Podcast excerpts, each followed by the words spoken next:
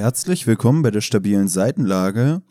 Heute mit einer Folge zu Im Grunde gut, eine neue Geschichte der Menschheit von Rutger Bregmann. Ich bin der Tobi und führe häufig Altruismusdebatten. Ich bin Pelle und freue mich, dass ich die Fassadentheorie heute vielleicht ein bisschen ins Bröckeln bringen kann.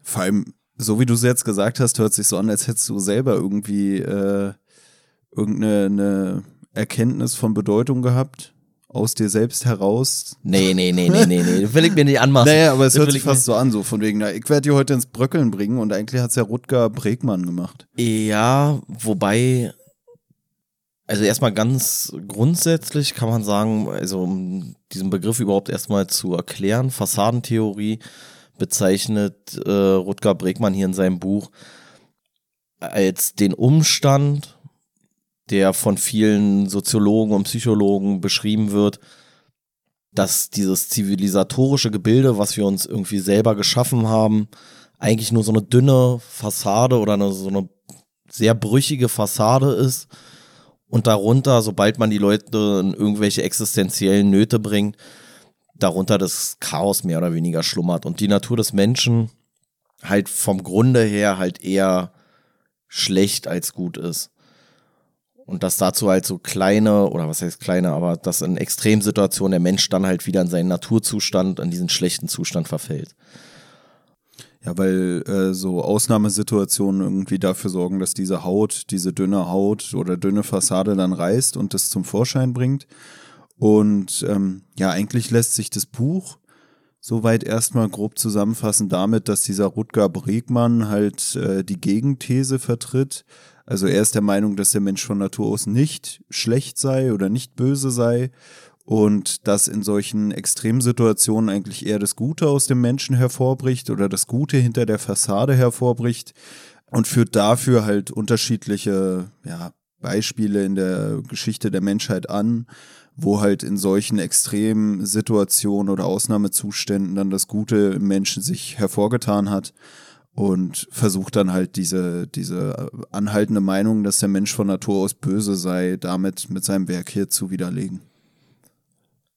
Ähm, ja, genau. Und ich habe mich so ein bisschen tatsächlich bestätigt gefühlt, weil ich auch so ein bisschen oder häufig auch so diesen fatalistischen Gedanken habe, dass es vielleicht doch irgendwie alles Quatsch ist. Also, dass die Menschen halt wirklich doch von Grunde auf schlecht sind aber das für mich oder mir das persönlich immer eigentlich nicht so eingestehen will und hatte schon häufiger so diese Diskussion, auch gerade so im, im behördlichen Umfeld und sowas.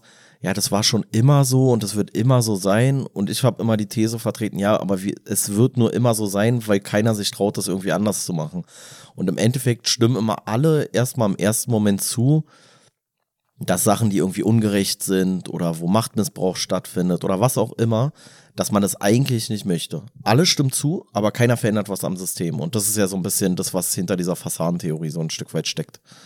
Na, ich finde es irgendwie auch interessant, weil ich glaube, man könnte mir auch unterstellen, so ein negatives Menschenbild zu haben, weil ich auch viel irgendwie über unsere Gesellschaft abrante und so. Aber gleichzeitig würde ich auch selber sagen, dass in meiner Auffassung von uns Menschen und von unserem Zusammenleben eigentlich auch dieses drinsteckt oder diese Erkenntnis mit drinsteckt, dass ich mir manchmal denke, eigentlich wäre so eine Ausnahmesituation was, was uns vielleicht gut tun würde. Weißt du, also, dass ich eigentlich auch immer sage, ey, am liebsten hätte ich so wie bei Walking Dead, weil ich denke, dann würden wir endlich mal richtig zusammenhalten und so. So wie es ja hier eigentlich auch dargestellt wird. Und dann denke ich mir, naja, gut, vielleicht ist das Problem nicht, der Naturzustand des Menschen, sondern dann doch sogar die Zivilisation. Vielleicht ist sogar das Problem eigentlich eher irgendwie dieses gesellschaftliche Modell, in dem wir leben, als die Natur des Menschen. Weißt du, hier wird's dann auch von dem äh, Bregmann angeführt, irgendwie Kapitalismus und, und, und, und, und. Hier wird dann auch angeführt, dass zum Beispiel auch ähm, so äh, Wirtschaftswissenschaftsstudenten mit der Länge ihres Studiums, also mit voranschreitendem Studium, den Menschen als immer böser und immer egoistischer irgendwie ähm, wahrnehmen oder beschreiben würden oder einstufen würden. Was auch so ein bisschen damit zusammenhängt, dass denen ja in ihrem Studium auch viel so dieses Gedankengut vielleicht eingebläut wird, was für mich auch wieder gepasst hat im Zusammenhang mit so jemandem wie Robert Greene, den wir ja auch im Zuge unseres Podcasts hier lesen, wo ich auch schon meinte, ich habe das Gefühl, ich kenne das viel von so BWL-Studenten, dass sie diese Gesetze der Macht sich irgendwie aneignen wollen und lesen und was weiß ich. Und gleichzeitig, dass man ja auch das Gefühl hat, wenn man das Buch liest, wird man eigentlich zum Arschloch erzogen. Was für mich dann auch wieder mit dieser Erkenntnis zusammenpasst, dass äh, Studenten in, in wirtschaftlichen Studiengängen mit der Zeit immer mehr ein negativeres Menschenbild haben, weil sie vielleicht auch selber mehr zum Egoisten erzogen werden durch ihre Tätigkeit und durch den Lernstoff, der ihnen vermittelt wird innerhalb des Studiengangs. Ja. Und man beobachtet es ja auch zum Beispiel so bei kleinen Kindern oder sowas. Da sagt man ja auch so, dass die so am Anfang eigentlich, wenn die noch nicht so geprägt sind von ihrer Umwelt, eigentlich sehr viel altruistischer, also sehr viel selbstloser oder mit weniger Hintergedanken hilfsbereit sind, als wenn die dann irgendwie ein bisschen älter werden. Also so, so ein kleines Kind, was irgendwie sieht, also war so dieser, dieser Vergleich. Da hat man einen älteren Menschen genommen, der sich nicht mehr so schnell bewegen kann und so, und der hat irgendwas fallen lassen. Und das kleine Kind, also so wirklich so gerade in dem Alter, dass es überhaupt so eine Sachen groß begreifen und darauf reagieren kann, hat halt ohne Anstalten ist sofort dahin gegangen, hat das aufgehoben und dem, dem älteren Menschen wieder in die Hand gedrückt. Und später ist es mehr in so einer Erwartungshaltung. Wenn ich das jetzt mache, bekomme ich ein Lob oder bekomme irgendwie eine Aufmerksamkeit in irgendeiner Art und Weise oder sowas. Und das zeigt ja auch so ein bisschen, dass es vielleicht eher die Umwelt ist, die uns irgendwann dazu macht und diese Lernprozesse, die wir durchlaufen, die uns dann berechnender werden lassen, als es der Naturzustand eigentlich liefert. Und das Buch wird hier eingeleitet mit so einem Extrembeispiel äh, aus dem Zweiten Weltkrieg wo die äh, deutsche Luftwaffe oder die deutsche Heeresführung entschieden hat, wir bombardieren London so stark, dass der ähm, Lebenswille oder dass der Wille des Widerstandes der, der Briten zwangsläufig gebrochen sein wird.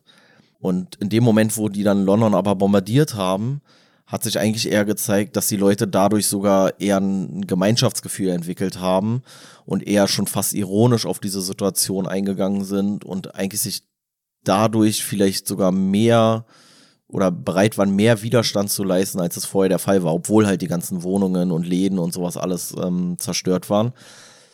Und daraus haben die Briten aber ihrerseits auch nicht gelernt, sondern haben gesagt, naja, das ist nur bei uns Briten wird das so sein. Also äh, wenn wir in Deutschland jetzt alle Städte bombardieren, dann wird ja der, äh, der Wille der Bevölkerung gebrochen sein.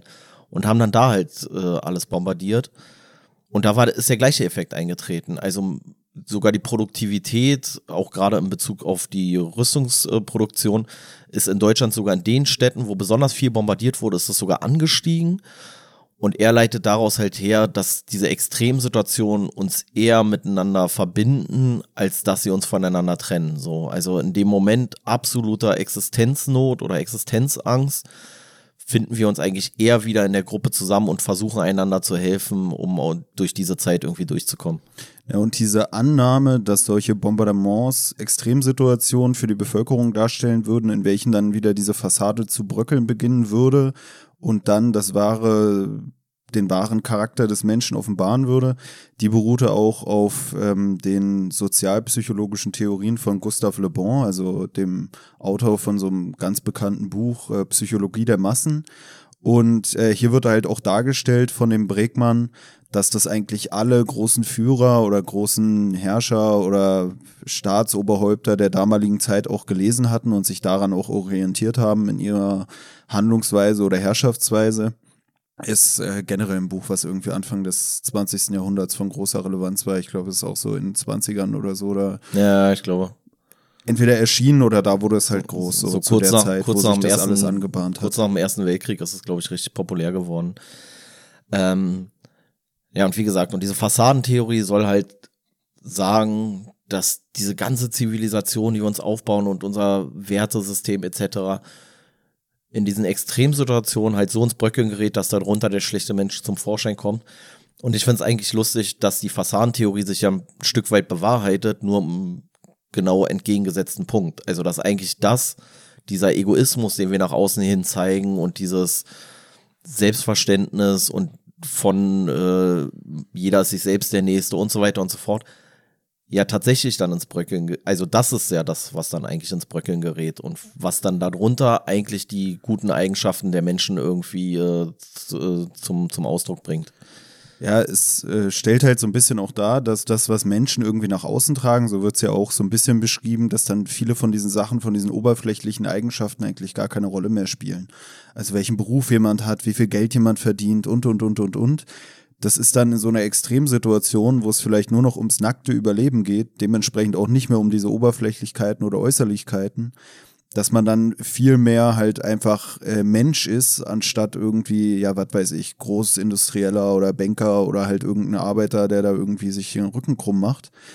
Und ähm, woran ich da auch denken musste, was ja auch zum Buch passt, was wir jetzt vor kurzem gelesen hatten, war auch äh, von dem Sun Tzu oder wie der hieß da, diese ähm, äh, die Kunst des Krieges. Mhm. Da wird auch nämlich darauf verwiesen an einer Stelle, ähm, dass es da irgendwie zwei Ver verfeindete Volksgruppen irgendwie gibt in, in China und da sagt er dann auch so, ja, wenn die in einem Boot sitzen und irgendwie gegen den gegen die Strömung ankämpfen müssen, dann verstehen die sich auch gut und können sich da durchschlagen. Ja, ja, das stimmt, ist im ja. Endeffekt hier ja auch so ein bisschen so, weißt du, also auch die ähm, Klassenfeinde oder wie man es nennen soll, werden dann durch so eine Extremsituation, sind sie auf einmal wieder auf einer Ebene. Da sind beide dann einfach wieder Mensch und diese anderen Sachen, die uns als Menschen entzweien, spielen dann keine Rolle.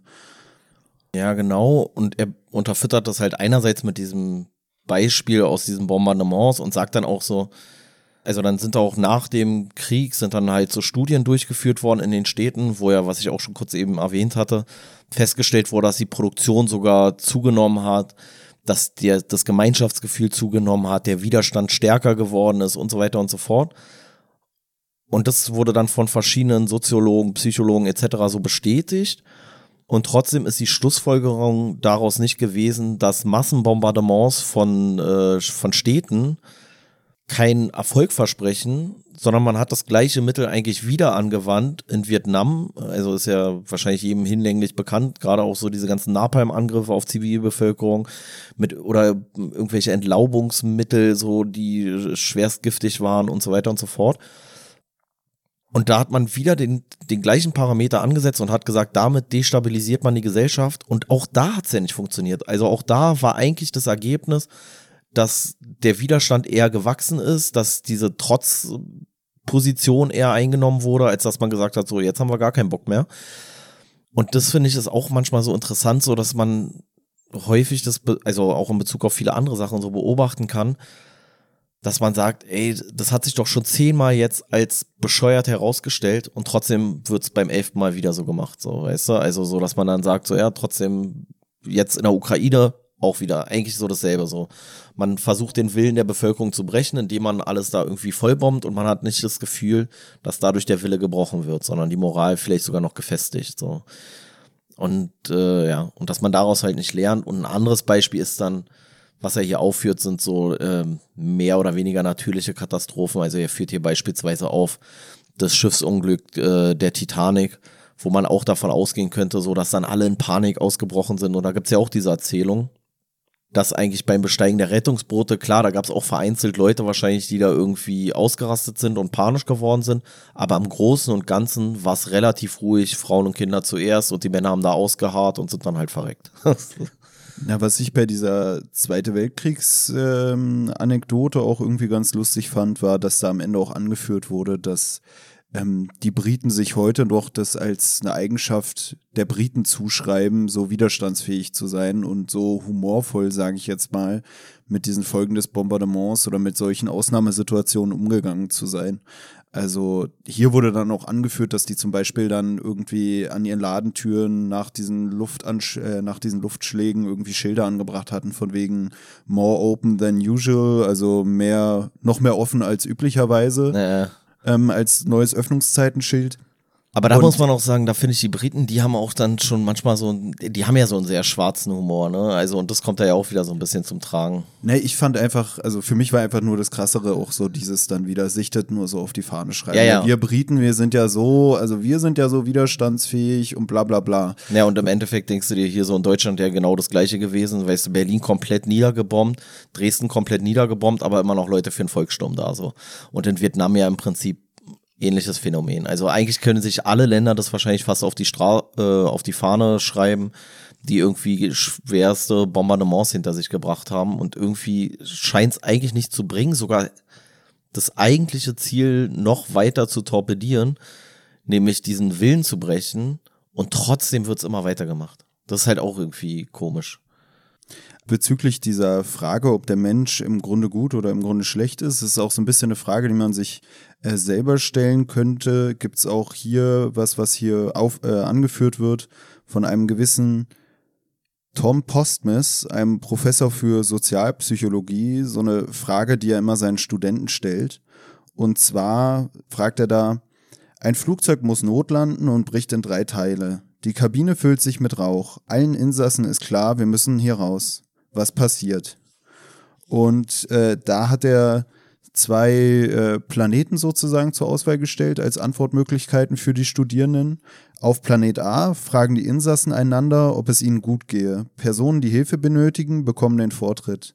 Die Menschen sind bereit, ihr Leben zu opfern, auch für Fremde. Und Planet B wäre, auf Planet B kämpft jeder für sich allein. Totale Panik bricht aus. Es wird getreten und geschubst. Kinder, ältere Menschen und Menschen mit Behinderungen werden niedergetrampelt.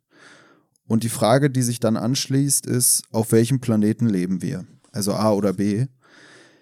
Ähm, ich weiß nicht, weißt du, manchmal, wenn man so unsere Gesellschaft halt so betrachtet, würde man, glaube ich, wirklich sagen, so wie wir es ja schon gesagt haben, dass manchmal vielleicht sogar eher wirkt, als wäre die Zivilisation das, was uns Menschen manchmal dann so eklig macht, weil wir viel zu egoistisch sind und so.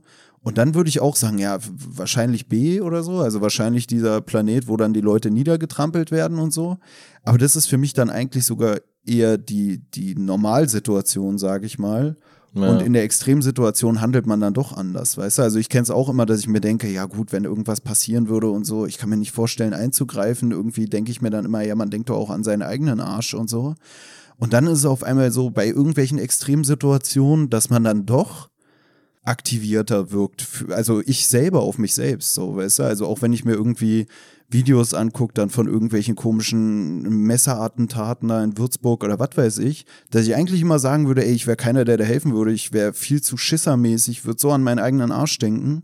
Aber dann merke ich auch, wie in mir sowas Instinktives dann wach wird, dass ich so ein bisschen hibbelig werde, dass so, äh, weiß ich nicht, der Blut schon so in mir pulsiert naja. und ich eigentlich in die Aktion gehen will. Also in die Aktion, den Leuten, die da angegriffen werden, zu helfen und den Angreifer ähm, kampfunfähig zu machen. Also nicht hier so blutrauschmäßig, ich muss jetzt jemanden umbringen oder so, sondern wirklich einfach, dass ich mir denke, es kann doch nicht sein, diese Ungerechtigkeit, die hier stattfindet und, und, und.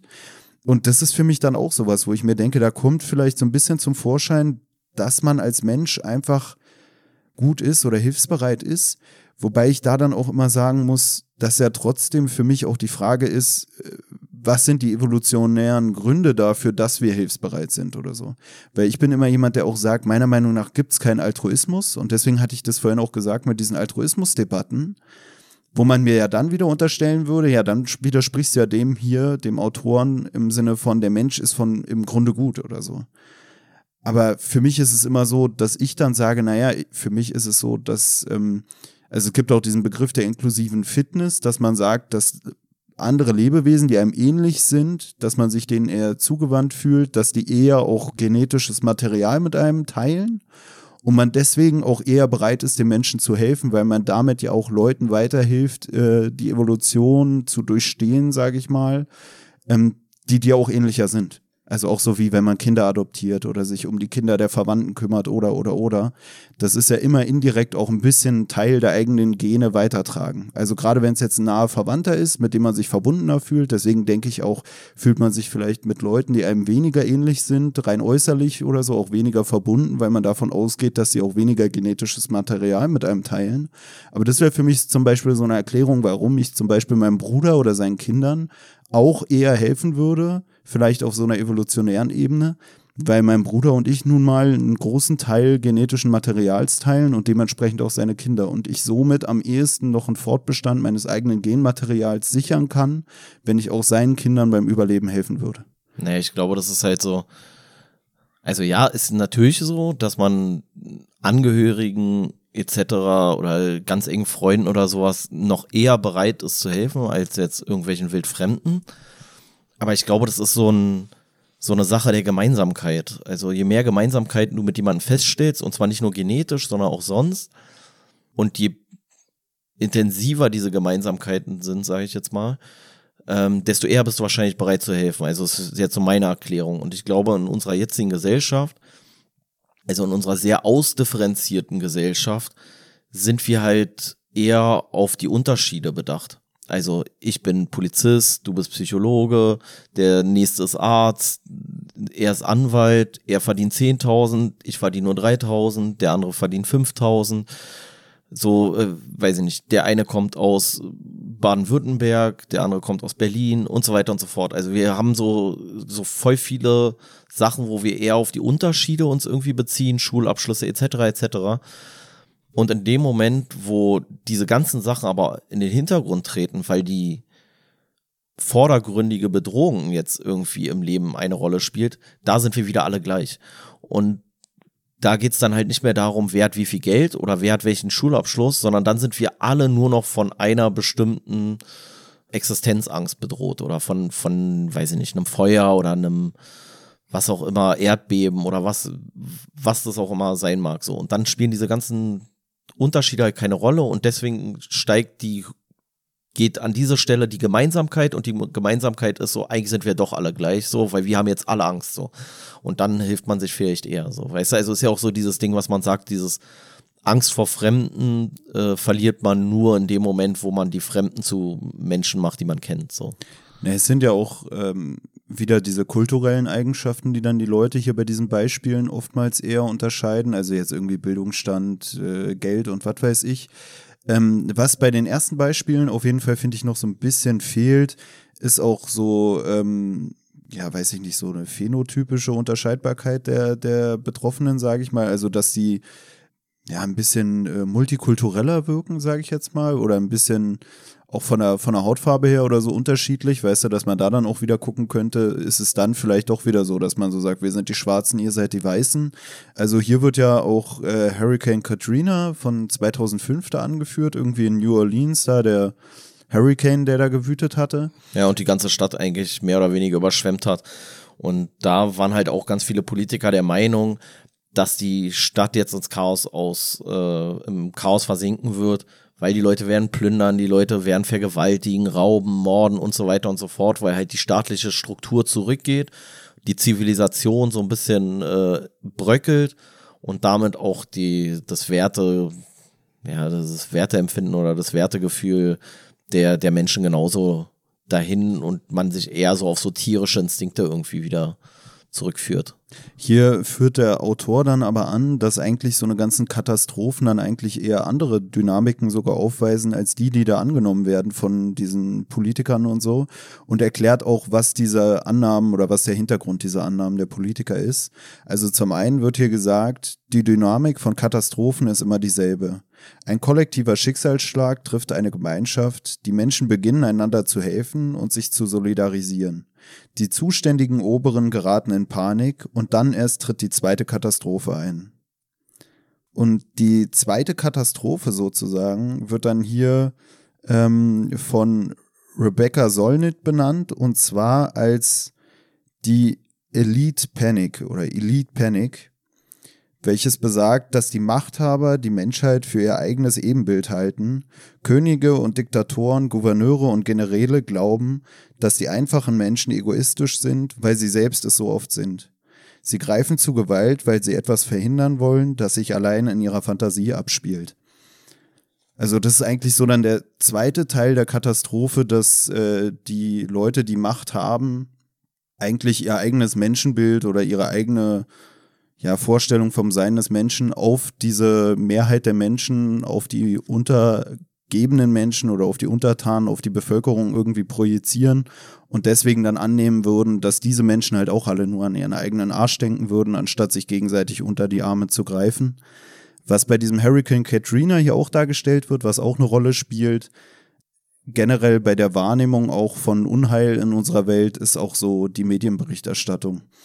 Also hier wird dann auch dargestellt, dass äh, in den Medien dann damals bei Katrina so viele komische Meldungen kamen von irgendwelchen Plünderungen und was weiß ich und von bewaffneten Aktionen und von Menschen, die irgendwie eingefärcht mit 25.000 Mann in irgendeinem so Stadion verhungern würden oder aushungern würden, was ja auch daran lag, dann wahrscheinlich, dass man gar nicht überall den Zugang hatte. Man musste schnell berichten, man hat dann irgendwelche Gerüchte, die man irgendwo gehört hat, nicht mehr groß nachgeprüft und einfach weitergetragen. So ähnlich wie es ja auch immer dann bei so Kriegspropaganda und so ist, dass dann da irgendwelche komischen Gerüchte kommen oder einseitige Berichterstattung oder irgendwelche Videos, die gar nichts mit dem aktuellen Vorfall zu tun haben, dann irgendwie durch die Medien gespült werden, weil man ja auch möglichst schnell dann irgendwie den neuen Bericht bringen muss und und und.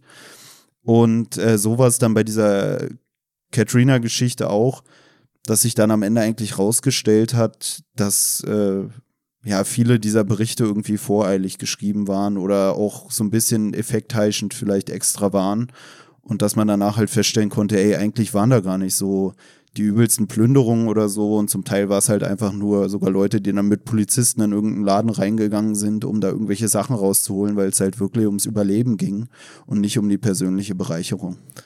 Ja, auch so dieses Spekulative, was dann irgendwie da so an die Stelle tritt, wurde ja da, wurde ja da auch beschrieben. Und da gab es dann zum Beispiel einen Bericht, also hier im Falle von New Orleans, dass ein Rettungshubschrauber, der da irgendwelche Leute rausholen wollte, beschossen wurde von einem Scharfschützen und äh, dass aufgrund dieser, dieser ganzen Berichterstattung Rettungs-, also tatsächlich viele Leute gestorben sind, die nicht hätten sterben müssen, weil die Rettungskräfte gesagt haben, das ist alles zu gefährlich. Da sind Plünderer, da sind bewaffnete Gruppen und so weiter und so fort. Und äh, im Falle von diesem Scharfschützen, der auf den Hubschrauber da geschossen haben soll, hat sich dann später herausgestellt, dass da irgendein Gastank irgendwie äh, explodiert ist oder ein Leck hatte oder was weiß ich da und da sich irgendwelche Metallteile, also weiß ich nicht, Schrauben oder irgendwelche Muttern oder sowas gelöst haben und dann halt wie Geschosse da mit so einem Knall verbunden, da durch die Luft gesaust sind. Und das war dann der vermeintliche Scharfschütze, so. Also, dass man dann halt auch gleich, man, man sagt nicht so, ey, hier ist jetzt irgendwas explodiert oder sowas, sondern man sagt gleich, ne, da muss wieder irgendein Geisteskranker sein, der jetzt die Gunst der Stunde nutzt, um da auf irgendwelche Leute zu schießen. Aber ich finde, so ganz freimachen da hast du ja auch gerade darauf angesprochen, wegen dieser Berichterstattung, kann man sich davon ja auch nicht so. Und das sagt er halt auch so, dass Medien halt eher dazu führen, dass dieser Effekt bei uns noch verstärkt wird, so, weil halt die Menschen besser reagieren auf Medien von irgendwas Schlechtem. Und das ist ja auch was, was ich mir immer wieder so versuche zu verallgegenwärtigen, dass ich manchmal denke, boah, wir leben schon in einer richtigen Scheißwelt aber dass diese Scheißwelt, in der wir gerade leben, immer noch wahrscheinlich die beste aller Welten ist, die bis jetzt existiert hat, zumindest hier in Mitteleuropa.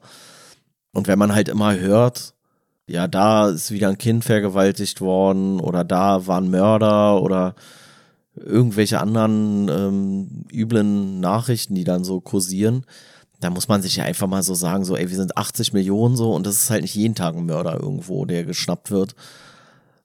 Und dann ist es ja schon wieder eigentlich marginal so, weißt du, also die, alleine die Tatsache, dass in den Nachrichten über einen Mörder berichtet wird, zeugt ja davon, dass es berichtenswert ist, weil es nicht jeden Tag passiert so. Sonst, wenn es einfach so ein Standard wäre, so, dann würden wir halt sagen, so, ja, okay. Wir machen ja auch nicht jeden Tag irgendwie eine Schlagzeile, so äh, führt er hier auch auf als Beispiel in, und dann nennt er irgend so ein kleines deutsches äh, Städtchen irgendwie so, weiß ich nicht mehr, was das war so, aber sagen wir mal Oldenburg, so keiner würde so eine Live-Berichterstattung aus Oldenburg machen und würde sagen, in Oldenburg heute schon wieder kein Krieg stattgefunden. So, also wir sind halt gepolt auf diese außergewöhnlichen Nachrichten und die suggerieren uns, dass diese, dieses außergewöhnliche Ereignis eigentlich ein, äh, ein Standardereignis ist, was so ständig passiert, überall und überall um uns herum sind Mörder und Totschläger und Vergewaltiger und was auch immer. Na, woran ich da auch immer denken muss, ist bei dieser ganzen Corona-Geschichte dann, ähm, auch mit der Infektion durch die, durch das Virus, dass mein Vater zum Beispiel am Anfang zu mir irgendwann mal so meinte, ja, Bursche, da ist irgendwie ein 26-Jähriger jetzt gestorben. Und dann meinte ich zu ihm, ey, so viele Leute, wie da jetzt täglich auf der Welt sterben, ist doch gerade, dass das jetzt berichtet wird, eigentlich sogar eher ein Beispiel oder ein Zeichen dafür, dass es gar nicht so schlimm sein kann, weil wenn es alltäglich wäre, dann wäre es gar nicht mehr so der 26-Jährige, sondern wieder 1000 Babys oder so.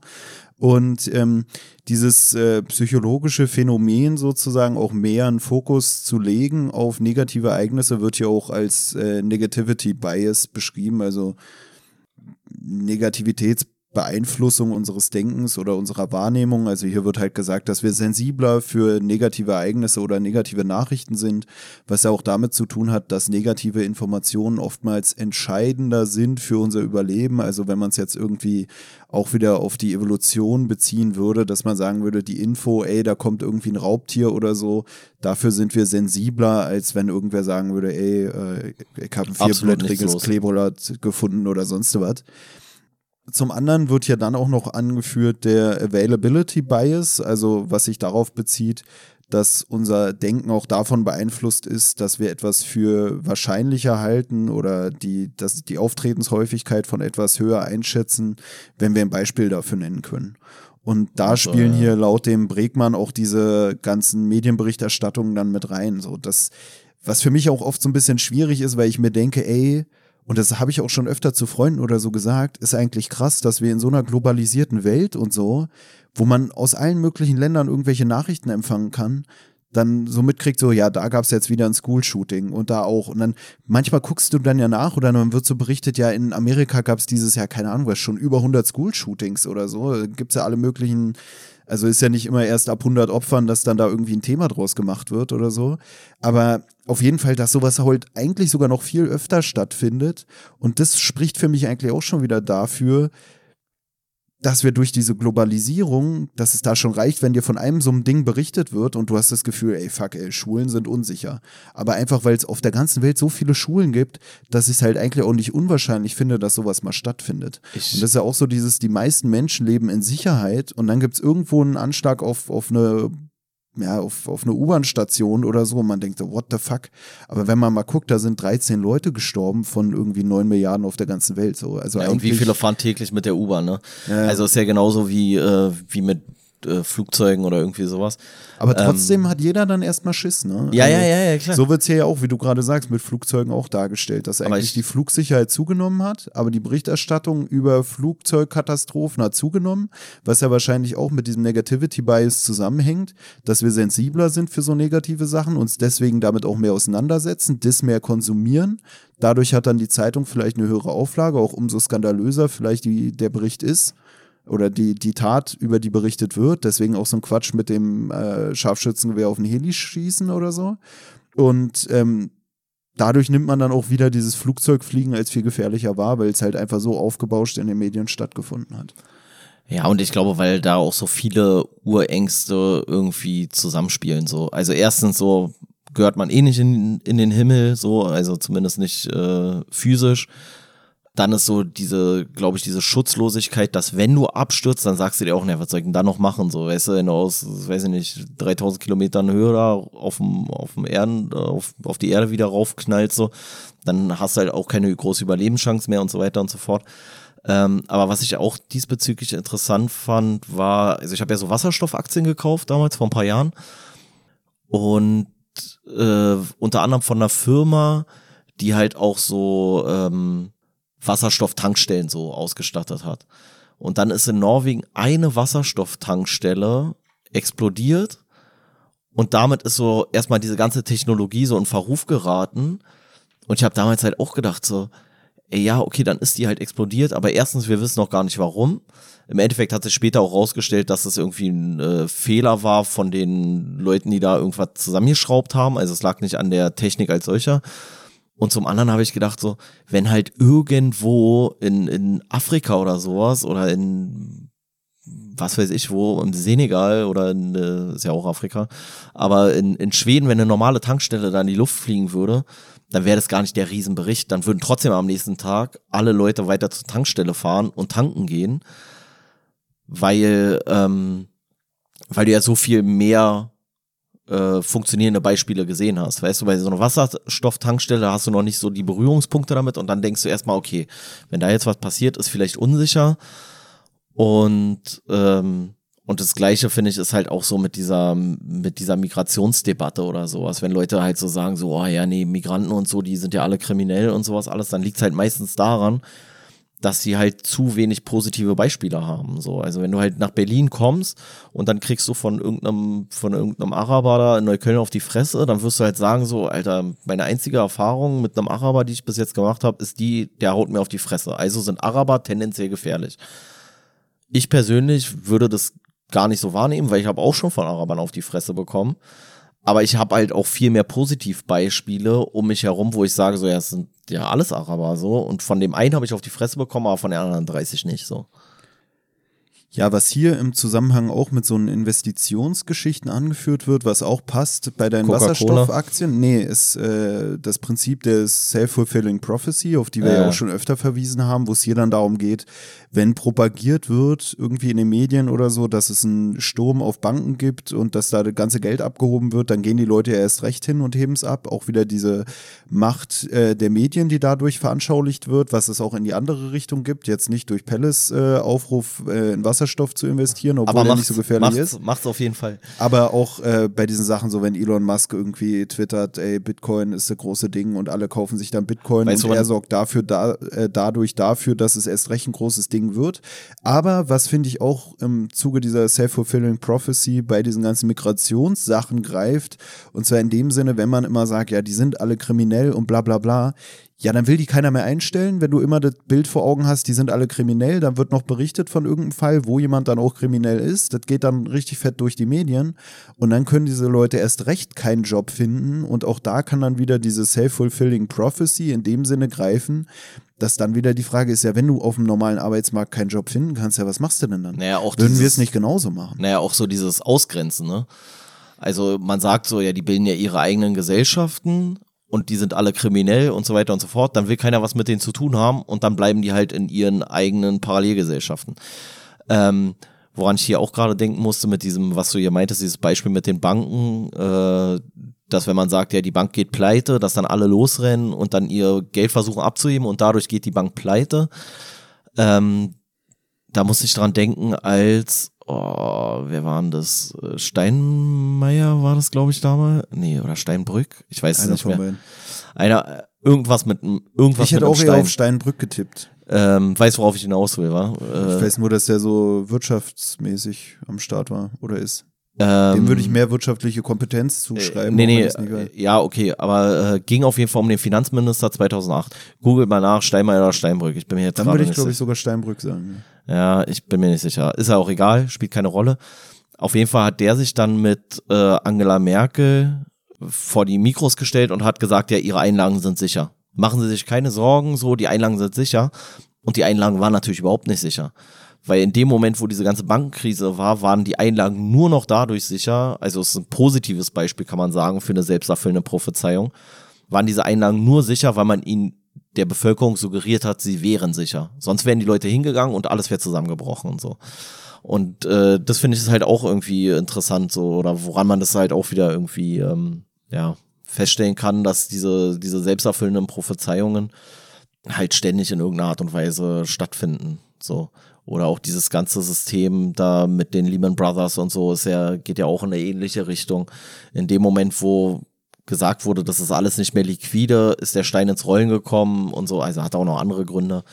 Ähm, aber da ist es ja auch dann durch diese, ja, durch diese Kettenreaktion von Ereignissen im Prinzip dazu gekommen, dass dann die ganze Weltwirtschaft erstmal einen schönen Knick nach unten gemacht hat.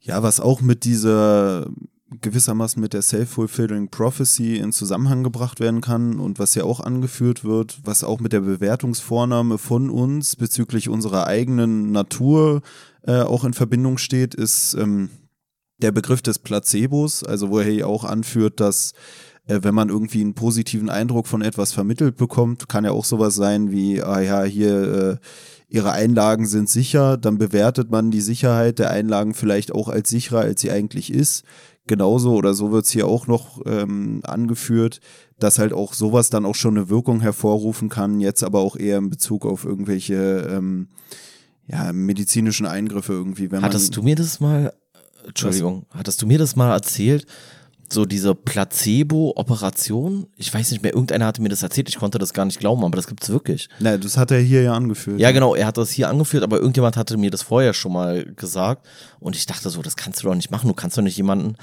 also mir wurde es dann halt damals auch so erzählt und hier in dem Buch wird es halt auch aufgegriffen, dass manchmal Leute mit irgendwelchen Erkrankungen kommen und die sich so stark einbilden, dass sie halt psychosomatisch wirken, dass sie tatsächlich ein Leiden generieren.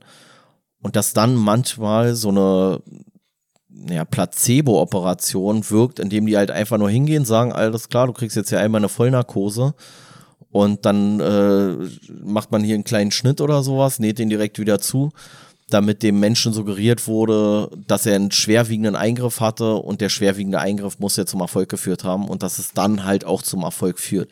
Aber ich habe immer gedacht, so, das kann doch versicherungstechnisch irgendwie gar nicht möglich sein, oder? Also ist doch voll krank, ey. Kriegst du eine kriegst eine Vollnarkose, die schnippeln da an dir rum so und in Wirklichkeit hast du einfach gar nichts, weil du halt einfach gerade auf Panne da bist, so mäßig. Das fand ich schon irgendwie, konnte ich mir irgendwie gar nicht hier in Deutschland so richtig vorstellen. Aber naja. wenn es hilft, hilft ne? So ist ja immer die Sache. Also diese Operationsstudien, von denen du hier jetzt geredet hast, die wurden ja auch gar nicht in Deutschland durchgeführt, von daher ist ja eine ganz andere Sache. Nee, hier wird gesagt, dass sie äh, britisch sind. Und ähm, generell muss man ja immer bei so Studien sagen, dass die auch durch so eine Ethikkommission gehen müssen. Deswegen, das würde hier in Deutschland nicht funktionieren wahrscheinlich, wa? Äh, äh, ich kann mir schon vorstellen, dass es auch hier funktionieren würde. Ähm, ich glaube, ja so schon Sachen sind schwierig mit so einem Mengele-Hintergrund und so glaube ich, crazy. Na, wir hatten ja auch schon über andere Sachen geredet, wo man heutzutage vielleicht sagen würde, das würde nicht mehr zugelassen werden oder in dieser Form nicht mehr zugelassen werden. Also wenn es so um diese Milgram-Experimente ging, was wir da bei äh, Benecke, bei unserer ersten Folge zu Benecke erwähnt hatten. Hilf Oder, mir mal nochmal kurz, was war Milgram? Na, diese äh, Elektroschock-Geschichten. Ach so, ja, du ja, ja, so einen hast, der dann ja, Gehorsam leistet, indem er Elektroschock, äh, Elektroschocks verteilt und dann auch bei dem Stanford Prison-Experiment, wo man so eine Knastsituation nachgestellt hat mit Wärtern und Gefangenen und da dann geguckt hat, wie irgendwie Macht die Menschen zu Monstern werden lässt, sage ich mal, worauf hier in späteren Kapiteln, die wir hier thematisieren werden, auch nochmal ähm, Bezug genommen wird auf diese Studien.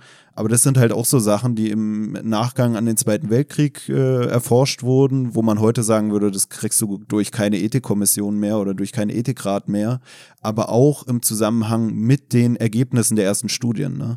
Also wenn die ersten Studien, wenn man gesagt hätte, ey, gar kein Problem, äh, das hat gar nichts klar. mit uns vom, vom Menschsein an sich zu tun, dann würde man die heute wahrscheinlich durchwinken. Und das ist ja das Ding. Damals hat man vielleicht gedacht, okay, so schlimm wird's nicht, obwohl der Sozialpsychologe, der das gemacht hat, ja wahrscheinlich schon vom Effekt ausgegangen ist. Nee, ich glaube, das Problem war halt auch. Aber heutzutage weiß man schon, ey, das, das wird so ekelhaft wahrscheinlich enden, dass du es gar nicht mehr zulassen kannst. Nee, ich glaube, bei diesem Stanford Prism Ding war ja auch, glaube ich, die Problematik, dass es zu lange also der, der Effekt zu lange ausge, ausgereizt wurde oder so, oder?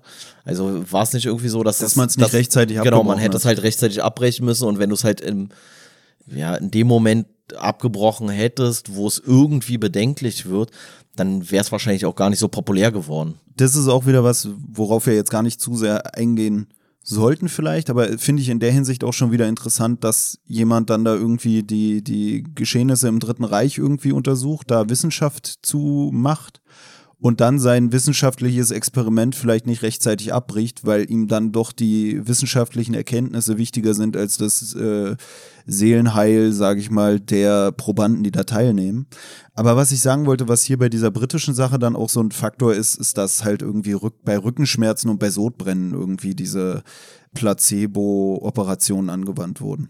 Und das deswegen denke ich auch so ein bisschen äh, verträglicher ist mit äh, ja, mit, mit irgendwelchen ethischen Geschichten. Weißt du? Also es ist nicht so, ey, machen wir jetzt die Bestrahlung oder nicht? Tada! Hast du leider nicht bekommen, hat leider nicht geholfen. Ja, okay, du meinst, dass nicht so ein schwerwiegendes Leiden ja, ja. war im Sinne von Leben und Tod. So. Also ich ja, denke okay. auch, und ich denke auch nicht, dass es so rein psychosomatisch war, sondern dass einfach dieser äh, Placebo-Effekt trotzdem auch irgendwie eine Wirkung gezeigt hat. Ja, ja, so äh, also ist ja auch einfach, ja auch dieses Autosuggestive so, also dass wenn du wenn du dich gesund fühlst, neigst du auch dazu, gesünder zu sein vielleicht. Also wenn du so auch eine geistige Gesundheit hast, äh, eine physische Gesundheit oder dich halt einfach nicht so fokussierst. So. Also das kennt man ja auch selber so. In dem Moment, wo man sich auf seinen Schmerz konzentriert, spürt man den Schmerz mehr, als wenn man abgelenkt ist. Na, man sagt ja auch, eine der Sachen, die einen am meisten krank macht, ist sowas wie Stress. Ja, und allein so diese Nachricht, ey, du wurdest jetzt operiert, alles ist super gelaufen, gratuliere die befreit dich ja schon von diesem Stress, den Ja, du mit dir rumträgst, einfach aufgrund dessen so, Mann, ich habe hier seit Ewigkeiten scheiß Sodbrennen, äh, Mann, ich weiß nicht, wie ich das wegkriegen soll, es fuckt mich so ab. Und dadurch kann dann auch dein Immunsystem wieder besser funktionieren, weil dieser Stress dir ja ein bisschen genommen wird und Stress wirkt immunsuppressiv. So. Äh, ansonsten, was hier auch noch angeführt wird, was aber noch mehr in Verbindung steht, auch mit unserem negativen äh, Menschenbild oder mit unserer Wahrnehmung von dem Menschen als von, von Natur aus äh, böse oder schlecht, äh, ist dann der Nocebo-Effekt. Das finde ich auch interessant, weil ich kenne das auch schon aus der Uni und ich hatte es schon öfter, dass wenn ich mit Leuten drüber geredet habe, dass die dann irgendwie überrascht waren, dass es das auch gibt. Also Mhm. der Nocebo-Effekt besagt eigentlich das gleiche wie der Placebo-Effekt, nur in die andere Richtung. Also wenn dir jemand sagt, ey, die Operation ist scheiße gelaufen oder hat sowieso nicht funktioniert, dass du dann dasselbe auch als schlechter gelaufen wahrnimmst oder wirklich auch eine, eine weniger starke Heilung irgendwie verspürst, ein weniger starkes, eine weniger starke Besserung oder sogar eine Verschlechterung eigentlich sogar. Und hier in dem Buch hat er so ein Beispiel genommen von so einem Fall in Belgien und da waren irgendwie so ein paar Schulkinder und die haben eine Cola getrunken und dann haben sie über Bauchschmerzen geklagt, über Übelkeit, über Kopfschmerzen und so weiter und so fort. Und das hat dazu geführt, dass äh, diese Marge von Coca-Cola aus den Regalen rausgenommen wurde. Die haben wahnsinnig schlechte Publicity gehabt. Und in ganz Belgien, ich glaube, es war Belgien, war Belgien oder Frankreich? Belgien, glaube ich. Ähm, und in ganz Belgien sind auf einmal Fälle bekannt geworden, wo Kinder, die Cola getrunken hatten, auf einmal ganz üble Kopfschmerzen hatten, ganz üble Bauchschmerzen, Übelkeit, schlecht, also dieses, diese Krankheitssymptome. Und dann ist diese Marge zurückgerufen worden, ist überprüft worden und so weiter und man hat nichts gefunden. Und da ist man dann später auch zu dem Schluss gekommen, dass es sich wahrscheinlich um so einen äh, Nocebo-Effekt handelt, in dem die gedacht haben, die Cola tat mir schlecht und man hat, oder die Cola ist schlecht und deswegen fühle ich mich jetzt schlecht so. Also, dass man das miteinander irgendwie in Verbindung gebracht hat, obwohl da gar kein Zusammenhang unbe un unbedingt äh, hergestellt werden konnte und es halt auch einfach sein kann, dass diese fünf Dosen, die da in einem Supermarkt waren, dass die halt irgendwie beschädigt oder schlecht waren oder so. Aber erstmal hat Cola halt, also Coca-Cola Company, komplett schlechte Publicity bekommen, alle Fanta, Sprite, Cola und so, alles aus den Regalen rausgenommen, etc. etc. Na, und was da auch wieder mit reinspielen kann, auch bei diesem Auftreten von gehäuften Fällen von irgendwelchen Beschwerden bei Leuten oder bei Kindern, die Cola getrunken haben oder so, ist dann auch gewissermaßen wieder dieser Availability Bias, der dann wieder besagen könnte, ey, dadurch, dass sie davon wissen, dass es diesen Zusammenhang gibt oder dass dieser scheinbare Zusammenhang irgendwo festgestellt wurde, bezieht man das dann auch auf seine Beschwerden, die man selber hat. So Ja. von wegen, ey, ich habe Bauchschmerzen, das liegt wahrscheinlich an der Cola. Und Cola ist ja auch so ein weit verbreitetes Getränk, Das dass du dadurch sagen. dann auch so einen riesen Zusammenhang auf einmal herstellen kannst. weißt du, woran ich nämlich in Bezug darauf denken musste? An Counter-Strike. Also oder grundsätzlich an Ego-Shooter, wo ja auch immer dann irgendwie der Zusammenhang hergestellt wurde. Ach so, wir haben hier einen Amokläufer und der hat Ego-Shooter gespielt, also hier so für die älteren Zuhörer Ballerspiele. ähm, deswegen ist da wahrscheinlich die Verbindung. Also wer Ballerspiele spielt, wird schneller zum Amokläufer. Und das ist natürlich kompletter Quatsch, weil wenn das so wäre, dann wäre meine halbe Schule voll mit Amokläufern gewesen. Und das ist halt einfach so ein verbreitetes Ding gewesen in der Jugend, dass es schwierig war, jemanden zu finden, der wahrscheinlich nicht dieses Spiel spielt und dann halt auch die Amokläufer haben dieses Spiel gespielt. Aber was halt, wo ja auch keiner drüber nachgedacht hat, ist, dass wahrscheinlich die meisten Amokläufer Turnschuhe getragen haben und Coca-Cola getrunken. Aber deswegen machen ja Turnschuhe und Coca-Cola dich nicht zum Amokläufer.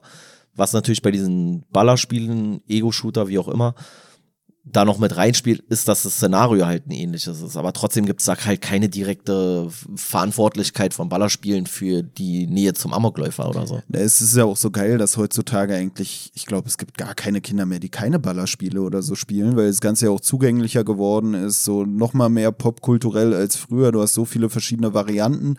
Auch die Grafik ist ja eigentlich sogar besser geworden, auch wenn es zum Teil so Zeichentrick-Grafiken sind, die aber trotzdem realistischer wirken als die damaligen Counter-Strike-Versionen. Und äh, auch durch diese ganze Gender- und was weiß ich Sache, die so ein bisschen das auch auflöst. Also ich kenne so viele Mädels, die, die Counter-Strike spielen und GTA. Meine Ex-Freundin hat eher GTA gezockt als ich, so, weißt du? Und ähm, das ist ja also dann auch für so ein die, die Ding, es wo nicht kennen, GTA ist auch so ein Spiel, so ähm, durchläufst du mehr oder weniger eine Gangsterkarriere und raubst irgendwelche Leute aus, knallst irgendwelche Leute aus, raubst Autos etc. etc. Ja, und dann gibt es ja auch oft die Leute, die eigentlich keine Ahnung haben, die dann schon bei sowas wie irgendwie World of Warcraft sagen, ja, das ist ein Kriegsspiel. Ja, ja, so, ja, weißt ja. du, weil steckt ja auch äh, Warcraft im Namen und so. Dabei geht's da ja dann, also ist das ja eigentlich eher so mittelaltermäßiges Fantasy-Ding oder so. Nicht jetzt so dieses, boah, jetzt bin ich aber motiviert, den Amoklauf durchzuführen. Und dieses ganze, dieses ganze Phänomen von so Computerspielen, das muss man ja auch einfach sagen, so, das, äh, das steckt ja auch so schon in Kindern, so, weißt du, also als wir klein waren, so, da haben wir auch irgendwas gespielt, so Ritter und Piraten und Cowboy-Indianer und irgendwie sowas, so alles so immer mit so einem kriegerischen Bezug. Und es setzt sich dann halt in den Computerspielen natürlich genauso fort und es ist halt auch da für die Leute irgendwie interessant. Na, ich finde, das passt auch wieder so ein bisschen zu was, was wir auch bei Lydia Benecke und Marc Benecke hatten, Dunkelkammer des Bösen, bei der zweiten Faszination Folge. des Grauens oder was? Ähm, ja, bezüglich ähm, der, der äh, irgendwie Serienmörder und sowas, wo es da um Pornokonsum ging und dann es hieß Ja, ja. jemand, der irgendwie eine antisoziale Persönlichkeitsstörung hat und deswegen im sozialen Umgang nicht so gut ankommt und deswegen vielleicht auch weniger sexuelle Kontakte hat, der guckt dann deswegen vielleicht auch mehr Pornos, um dieses, dieses Ausbleiben sozialer Kontakte, dementsprechend auch irgendwie erotischer Liebesbeziehungen oder so, damit zu kompensieren. Und das passt, finde ich, dann auch bei diesen Computerspielsachen, dass dann auch oft die Frage ist, warum spielen die Leute das? Die einen spielen es, um mit ihren Schulfreunden zusammenzukommen und die anderen spielen es vielleicht, weil das ihnen als einziger Ort irgendwie dient, wo sie dann vielleicht sowas wie Macht irgendwie ausleben können, Macht über andere, wo sie ja, dann auch einfach ihre kurzfristiges beweisen können. Aggressionsventil, was ich zum Beispiel im Sport finde. So, weißt du, also der eine geht zum Boxen, der andere geht zum Fußball. Alle leben ir irgendwie ihre Aggression aus und der andere, der kann halt weder Boxen noch Fußball spielen und äh, spielt dann halt am Computer Ballerspiele oder irgendwas. Naja, so. und du hast vielleicht so eine heile Welt, so eine Parallelwelt, in der du dann vielleicht auch eher irgendwie deine Fähigkeiten ausleben kannst, beziehungsweise gut ankommst als in der realen Welt. So, wenn du irgendwie rein körperlich oder so nicht gerade von der Muse geküsst wurdest, so, und dann halt aussiehst wie sonst wer, keine Ahnung hat, wo man in äh, China dir dann einen Bin an den Namen ranhängen würde oder sowas. was? Ist das nicht Bin? War das nicht die Silbe für Krüppel? Ach so, ach so, ja.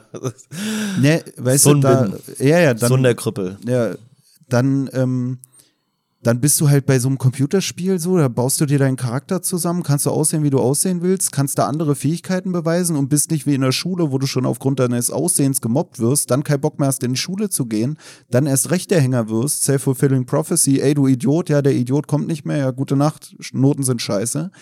Ähm, da kannst du dich dann halt irgendwie wirklich wie in so einer Paralleldimension, wie so ein neues Leben. Es gibt ja sogar so Spiele, Second Life und was weiß Ja, ich. ja, das finde ich auch ganz Und, grausam. ähm, auch jetzt hier diese ganze Geschichte mit diesem Metaverse und sowas, ne, wo du dann da mit irgendwelchen Avataren dann da durch die Gegend spazierst, wo ich so denke, Alter, können wir mal wieder bitte in Realität durch die Gegend spazieren? Was soll denn der Quatsch? Ja, und ich finde, das äh, verstärkt auch wieder dieses so, dass die, dass vielleicht auch die Zivilisation eher dazu führt, dass wir uns einfach nicht mehr als Menschen wahrnehmen.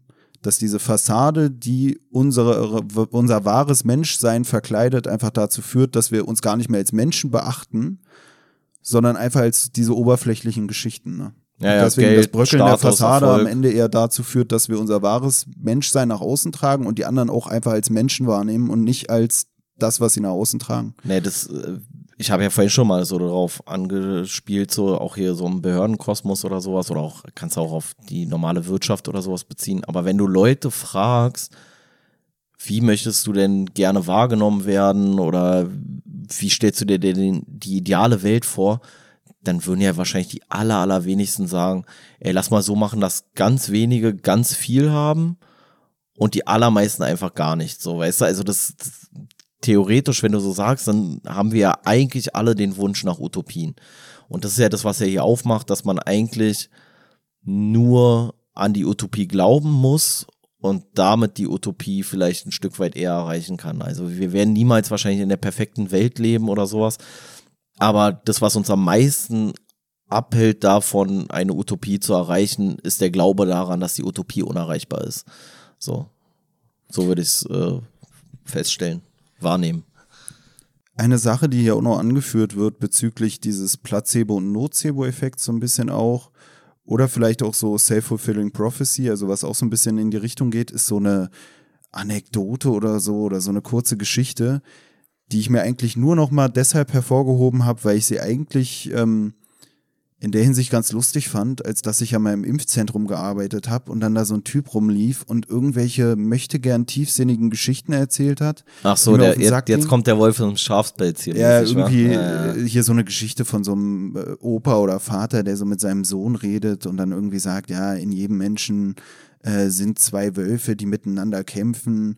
Der eine ist der gute Wolf und der andere ist der böse Wolf. Und dann fragt der Junge irgendwie so, ja, und wer gewinnt denn jetzt den Kampf? Und dann sagt ähm, der Vater oder der Opa so von wegen, ja, der, den man am meisten füttert. So, von, also, äh. wenn du dich mit Negativität fütterst, dann gewinnt der Negative. Ja, oder du von anderen halt auch mit Negativität gefüttert wirst. Ne? Ja, im so. Zuge dieser Medien und sowas, Berichterstattung. Ja, der, der Medienberichterstattung oder halt auch einfach so dieses, was du ja auch häufig so hast, so bei dieser Amokläufer-Debatte, dass dann halt so rauskommt, so ja, die sind halt übelst gemobbt worden, die waren Außenseiter, keine konnte die leiden, die, was weiß ich was, sind ausgegrenzt worden und so weiter und so fort. Und dann ist es natürlich auch kein Wunder, dass das nicht unbedingt zur geistigen Gesundheit beiträgt, so und die Leute dann halt irgendwie eine Macke kriegen, so. Aber ja, ich, äh, diese Geschichte mit dem Wolf, ich fand die ein bisschen unangenehm. Ich fand die schon damals, als du sie mir ja, erzählt hast, unangenehm, weil die so, weil die einfach so Pseudodieb ist, ne, so, also, es ist richtig, was da, was damit ausgesagt wird vielleicht und das, das stimmt auch alles, aber das ist irgendwie so, das kommt mir so Indianer-Sprichwortmäßig rüber, als ob man so besonders deep sein möchte mit der Story. Aber ja. Trotzdem muss ich zustimmen im Großen und Ganzen. Ja, was eigentlich auch schon wieder lustig ist, wenn wir uns so darüber so beklagen, so, ah, es ist so schmierig und was weiß ich. Weil der Autor hier, der Rutger Bregmann, das auch so ein bisschen anführt, so, ja, wenn du ans positive Menschen glaubst, dann wird man sich über dich lustig machen und so. Äh. Und wenn du böse über den Menschen sprichst, dann wirst du gleich als viel tiefsinniger und viel ernster und so wahrgenommen, weißt du, und genauso ist es ja hier auch wieder so dieses, oh, oh, heiti teiti, oh, schön, oh, wir müssen ja nur den lieben Wolf füttern und so. Ja, was ich auch interessant fand, ähm, Falls jetzt nicht noch auf irgendwas ganz Spezielles, aber können äh, wir auch später nochmal zurück. Ja. Ich fand das, was er hier auch anführt, was einem ja auch immer auffällt, so dass die ganze Geschichtsschreibung auch so sich immer so auf die Kriege so, stark ja, ja. fokussiert, also auf dieses Negative. Er sagt ja auch, dass die Zeit zwischen den Kriegen dann eigentlich immer so als äh, Interbellum bezeichnet wird, also die Zwischenkriegszeit. Ja. Und ähm, ja, ist mir nur auch aufgefallen eigentlich, war immer so, ah ja, 30-jähriger Krieg, gut, was war der nächste oder was war die nächste Militär? Ja, dann haben wir hier irgendeine Revolution, ach, dann haben wir hier noch die, die Schlacht von Waterloo, wer kennt sie nicht? Ich kenne sie nicht. ähm, nee, was ich auch ähm, auffällig fand, also sind wir jetzt schon, äh, sind wir ja schon phasenweise drauf eingegangen, auf dieses Phänomen, dass der Konsum von vielen Nachrichten halt eher zu dieser negativen Wahrnehmung der Welt führt und gleichzeitig man aber beigebracht bekommt, du musst viel den Nachrichten folgen. Und ich bin ja zum Beispiel auch so ein richtiger Nachrichten-Junkie. Also ich gucke so viel Nachrichten, ich gucke diese Politsendungen mir alle an und so weiter und so fort. Und dass das halt eher zu einem negativen Menschenbild führt, zum einen, und aber auch bezogen auf die eigene Gesundheit ein eher melancholisch, depressiv etc. werden lässt. Und da fand ich es auch ganz interessant, weil dann bezieht er sich ja hier auf den Herrn der Fliegen, Ganz kurz zur Grundgeschichte von Herr der Fliegen. So äh, Internatsschüler, männliche Internatsschüler stranden nach Schiffbruch oder Flugzeugabsturz, weiß ich gar nicht mehr genau, stranden auf einer Insel und innerhalb kürzester Zeit, also innerhalb von einer Woche, wo sie sich eigentlich miteinander vertragen wollen und sich da ähm, irgendwie miteinander auskommen möchten, zerstreiten die sich aber und das führt dann äh, auch zum Tod von einem der der Gestrandeten dort. Und der Autor, der das halt geschrieben hat, hat selber wohl so und einerseits unter Depression gelitten und soll halt auch gegenüber seinen eigenen Kindern handgreiflich geworden sein. Und dieses Buch ist aber halt als so Musterbeispiel der menschlichen Natur wahrgenommen worden. Also wie es sich wahrscheinlich verhalten würde, wenn man wieder auf seinen Naturzustand zurückgeführt wird. Und geprägt ist dieses Bild aber von jemandem, der halt zu selber halt eher ein schlechter Mensch war, so, weißt du, also und jetzt erklären, lassen wir uns von einem schlechten Menschen erklären, dass die Menschen halt eigentlich schlecht sind, was ihn ja als schlechten Menschen wieder mehr aufwerten wird, weil wenn alle Menschen schlecht sind, ist er nicht so die Ausnahme mäßig. Also erstmal finde ich es äh, interessant, dass du gerade erst so meintest, dass du selber irgendwie ein Nachrichtenjunkie bist oder so, weil genauso wird hier auch angeführt, dass Nachrichten eigentlich eine Droge sind, die die Fehleinschätzung von Risiken, Angst, negativen Gefühlen, anerzogener Hilflosigkeit, Feindseligkeit gegenüber anderen und Abstümpfungen ähm, ja, hervorruft. Und zu diesem äh, Autor da vom Herr der Fliegen, der übrigens William Golding heißt, fand ich auch interessant dass er selber wohl auch ein Lehrer ist, wird hier gesagt. Oder Ja, ja. Lehrer war. Und, und, und eigentlich offensichtlich so ein schlechtes Bild hat von Schülern, wenn die eine Woche mal auf einer Insel sind, ohne Kontrolle von Erwachsenen, dass die sich halt alle die Köpfe einschlagen und ihn im Zweifel auch töten würden. So weißt du, also er muss richtiger Schülerhasser bestimmt gewesen sein. Ja, eigentlich fast so ein typischer Deutschlehrer in Berlin, finde ich. Weißt du, also ich hatte mir auch gedacht, das wirkt so, so, so, ich schreibe jetzt mal ein Buch über das wahre Ich von Kindern oder das, das wahre Sein von Kindern oder des Menschen anhand von Kindern und wie du schon sagst, er schlägt selber seine Kinder, er ist Lehrer und man denkt sich sehr, ey, und dann wird er auch noch gefeiert. Ja, ja, Weißt ja. du, so, also auch dieses negative ja, weil die Leute Bild. sich bestätigt sehen. Weil die Leute sich in ihrer Grundüberzeugung bestätigt sehen, der Mensch ist schlecht. So, und im Endeffekt ist aber das schlechte Menschenbild vielleicht vor allem fabriziert durch schlechte Menschen, die aber tendenziell vielleicht doch eher in der Minderheit sind. Sonst hätten wir ja mehr Mörder, als wir normale Leute haben. Ja, und was ich da in Bezug auf Herr der Fliegen auch interessant fand, wo ich auch wieder so eine Parallele ziehen konnte, war auch zu unserem Fänger im Roggen. Wo wir das gelesen haben und in dem Fänger im Roggen wird so die, die, ähm, ja, wie soll man das nennen? Die, Was meinst du? Was meinst du? Piefigkeit? ja, aber da gab es doch noch so, wie, wie ist denn der normale Begriff dafür? So die, Spießig?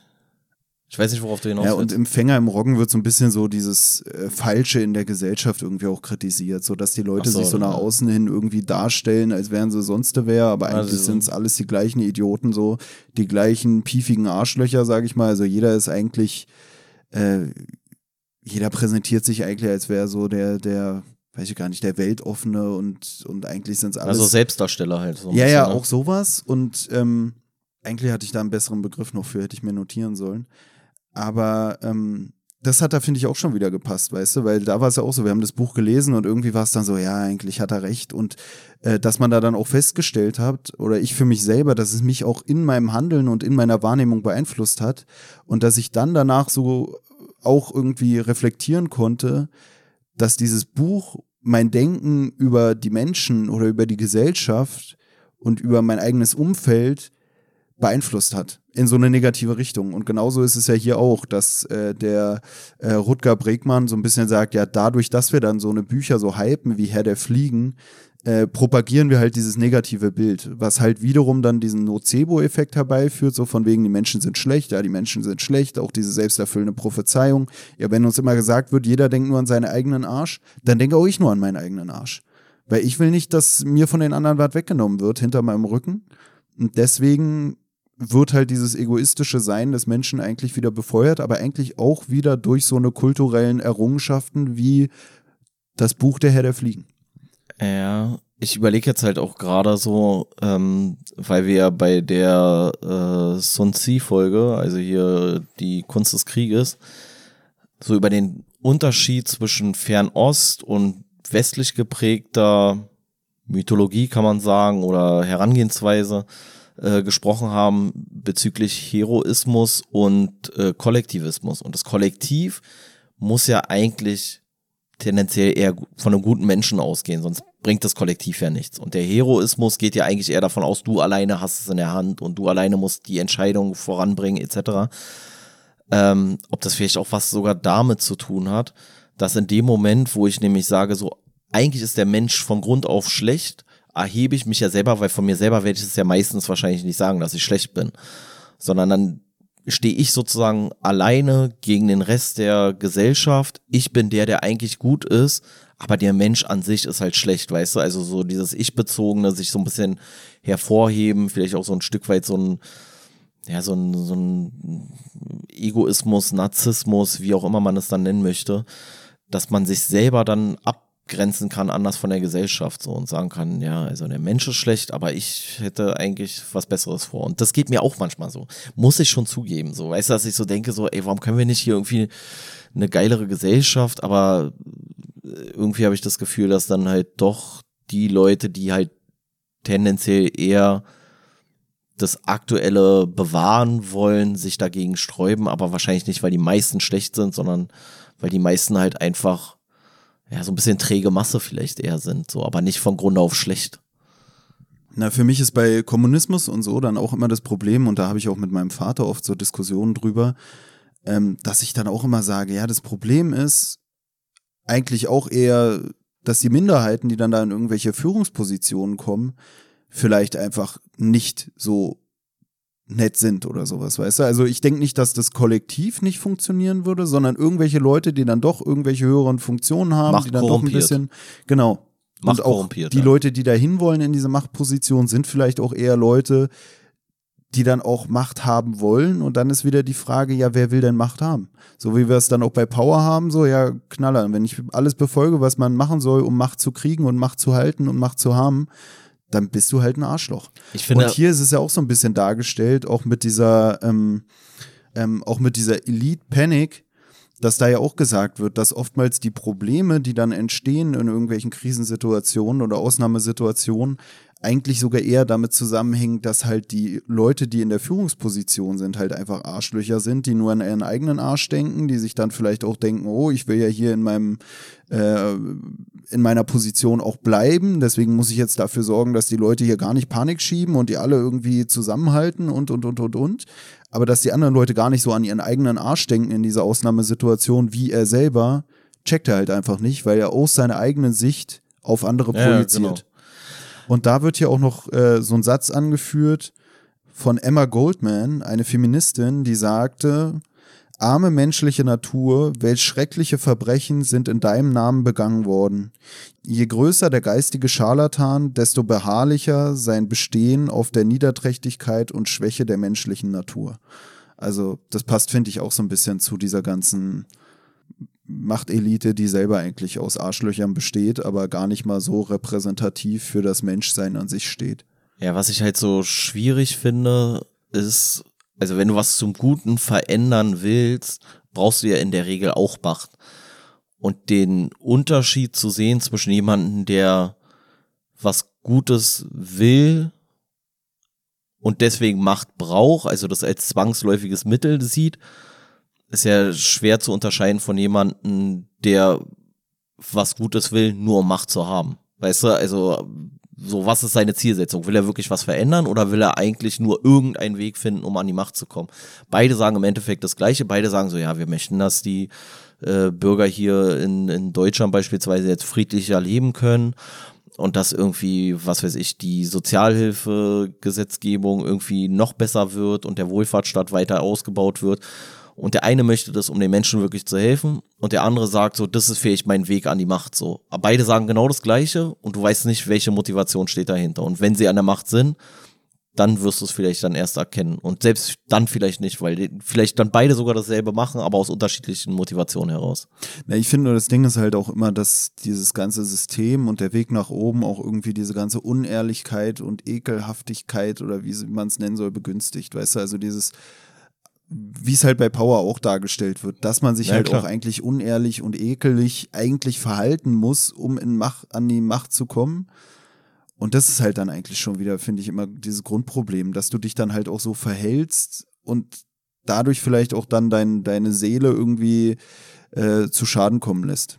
Auch wieder in dem Sinne, dass du dann halt merkst, so verhalte ich mich, so verhalten sich die anderen und dann hast du wieder diese Projektion. Ja, die anderen sind ja auch alles Arschlöcher. Ja, ja. Weißt du, also generell auch dieses, Aber ich was man dann oft sagt bei Joschka Fischer oder so, so ganz lieb angefangen und dann ist er irgendwann selber zu so einem, was weiß ich, Arschloch geworden, was nur noch Ja, so lieb angefangen, dass er, dass er vorher Steine geschmissen hat auf Polizisten. So lieb hat er angefangen und dann ist er ein Anzugträger geworden und ist noch böser gewesen.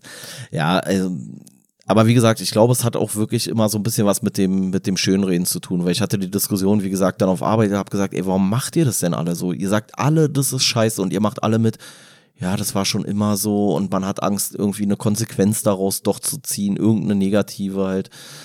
Ähm, und im Endeffekt habe ich gesagt, ey, es kann euch gar nichts passieren eigentlich. Also es ist, also das ist ja hier in Deutschland auch anders so, das verstehe ich ja dann auch, wenn das irgendwo, weiß ich nicht, im Dritten Reich oder jetzt irgendwo in Russland oder in Nordkorea oder was weiß ich was, wo du wirklich damit rechnen musst, dass du vielleicht ins Gefängnis kommst oder hingerichtet wirst oder was auch immer, wenn du jetzt groß widersprichst und dich gegen das System auflehnst. Aber hier in Deutschland sind wir ja schon häufig dann so bequem, dass wir dann so sagen, so ja, nee, machen wir nicht. Und das war ja schon immer so, weil der Mensch, weil dann halt auch alle sagen so, ja, der Mensch ist halt schlecht.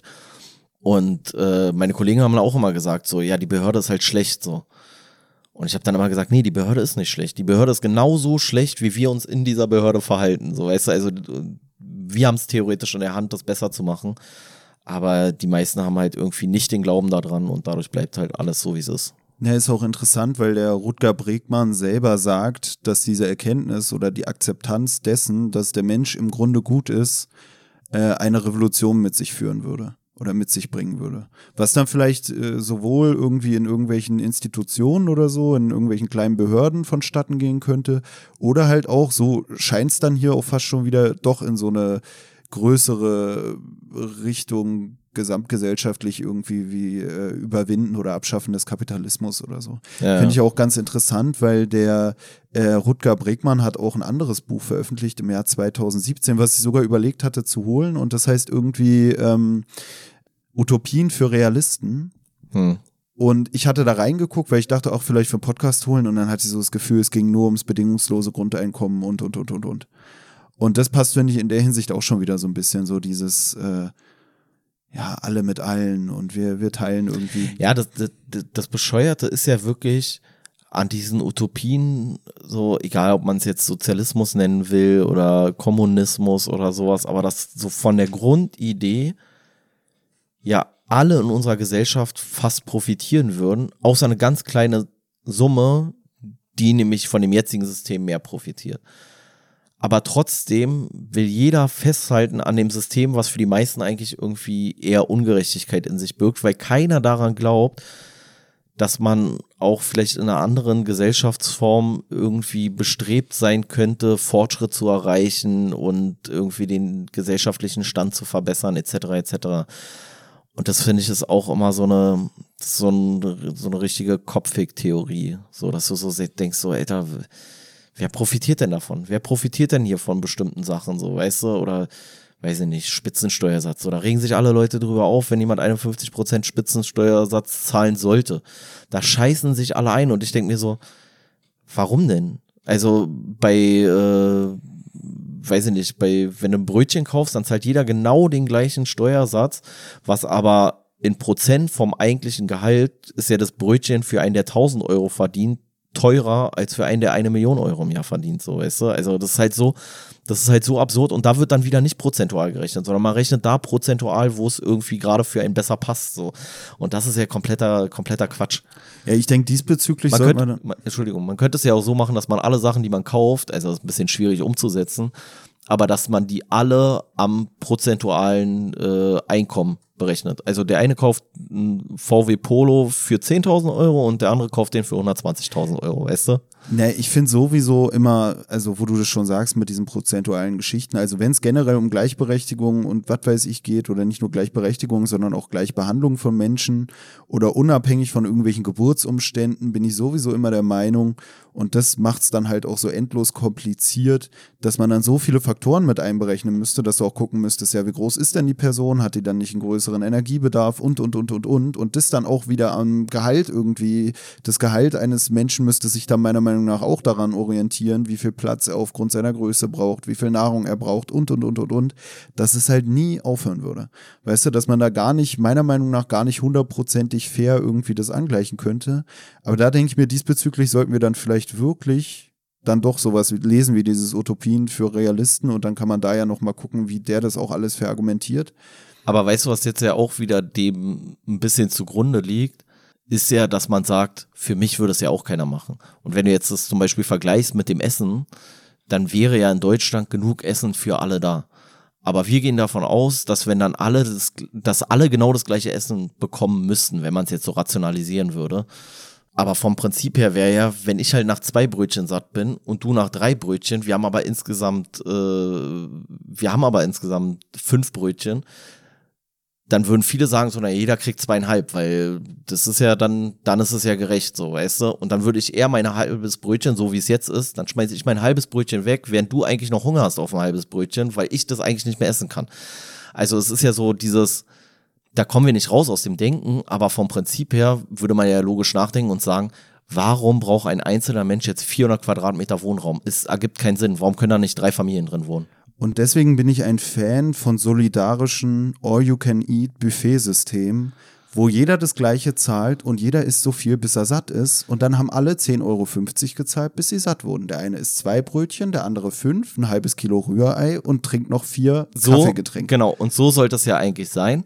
Genau. Wovon, so muss das nee, sein. wovon ich aber kein Fan bin, ist, wenn man dann sagt, man frisst für diese 10,50 Euro so viel, dass einem schon schlecht ist, weil das ist dann auch wieder nicht solidarisch, sondern solidarisch ist dann einfach zu sagen, genug ist genug und ich lasse hier auch noch für andere Leute ein Rührei übrig und ich esse einfach nicht nur das ist, das ist ja genau dieses Geiz ist geil das ist Prinzip. So, weißt Intervallfasten. du, das nee, hat nichts mit Geiz. Ist, das nee, ist das ist ekelhaft. Das ist wirklich so ekelhaft. Ich habe Herangehensweise ist räudig. Alter. Nein, als ich das Nee, ist Angebot, räudig. als ich das Frühstücksangebot beim Hotel gesehen habe, habe ich mir gedacht, das ist jetzt eine Woche, wo du mal Intervallfasten machen kannst und das hat gar nichts mit irgendwelchen komischen. Das also ist aber, das ist das aber ist wieder eine Unterstellung, die irgendwie so wirkt, als Nee, wäre dein das- Menschenbild einfach negativ. Nee, das ist, das ist komplett ekelhaft, überhaupt kein bisschen solidarisch, weil die Herangehensweise ja dann von dir ist, damit ich danach dann spare.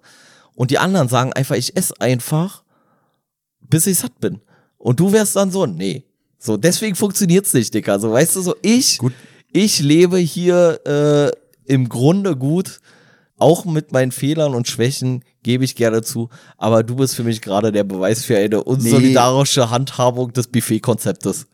Ich denke, das Ganze sollten wir nochmal fernab von Bautzen, also wenn wir hier unseren Urlaub beendet haben, ausdiskutieren und dann vielleicht doch im Zusammenhang mit dem Buch Utopien für Realisten und jetzt vielleicht doch nochmal weg von der Utopie hin zur Realität zu einer Geschichte, die aber dem Utopia von Thomas Morris sehr nahe kommen könnte. Ja, können wir machen. Du hast ja vorhin schon darauf So. verwiesen, auf diese ganze Sache mit äh, äh, Herr der Fliegen. Herr der Fliegen, ja. Und ähm, der Rutger Bregmann hat hier irgendwie versucht, ein reales Beispiel in der Weltgeschichte zu finden, was äh, dieser Darstellung des Zusammenlebens von so ein paar gestrandeten Jungen auf so einer Insel, wie es im Herr der Fliegen dargestellt wird, am nächsten kommt oder nahe kommt. Also wie sich gucken, das wie sich Genau, also wie sich das in der Realität entwickelt hätte, wenn äh, ein vergleichbares Szenario erstmal geschaffen wird.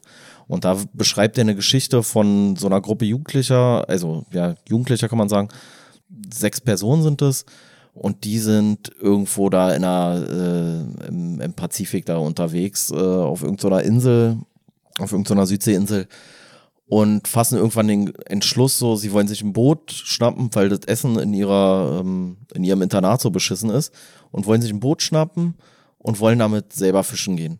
Und dann klauen sie halt so ein Boot und äh, kommen aber in einen Sturm und werden dann angespült auf so eine eher unwirtliche Insel und kommen da dann halt auch erstmal nicht mehr weg. Aber die schaffen dann sich einen Pakt, dass sie sagen, so, sie wollen sich nicht streiten und wenn sie sich dann doch streiten auf dieser doch eher kleinen Insel, dann äh, machen, handhaben sie das so, dass jeder in eine Ecke der Insel geht und dann nach einer gewissen Zeit, wenn die sich wieder ähm, ja, beruhigt haben, trifft man sich wieder, entschuldigt sich beieinander und lebt dann halt weiter. Und die machen dann da halt auch, die machen dann da Feuer, die bauen sich einen Stall, die bauen sich eine Hütte und so weiter und so fort. Im Endeffekt sind die 15 Monate etwa auf dieser Insel und werden dann zufällig von so einem Schiffer, also so einem, ja, von so einem Fischboot-Kapitän äh, da, der eigentlich aus so einer sehr reichen Familie kommt, äh, auf dieser Insel da angetroffen. Und der kann halt auch im ersten Moment gar nicht glauben, wie lange die da auf dieser doch eher kargen Insel überlebt haben. Und die wirken aber eigentlich sogar gesund, die haben sich wenig gestritten, die haben da so äh, ihre Feuerstelle seit 15 Monaten nicht ausgehen lassen, haben sehr arbeitsteilig gelebt, immer an einem Strang gezogen und so weiter und so fort. Und der versucht dann auch diese Geschichte dann zu äh, verfilmen, nämlich nachdem er die zurückbringt auf ihre Heimatinsel, werden die erstmal von der Polizei hops genommen, eingesperrt, weil sie ja dieses Boot damals geklaut haben vor 15 Monaten. Und um die da wieder rauszuholen, will er halt so ein Filmprojekt mit den starten.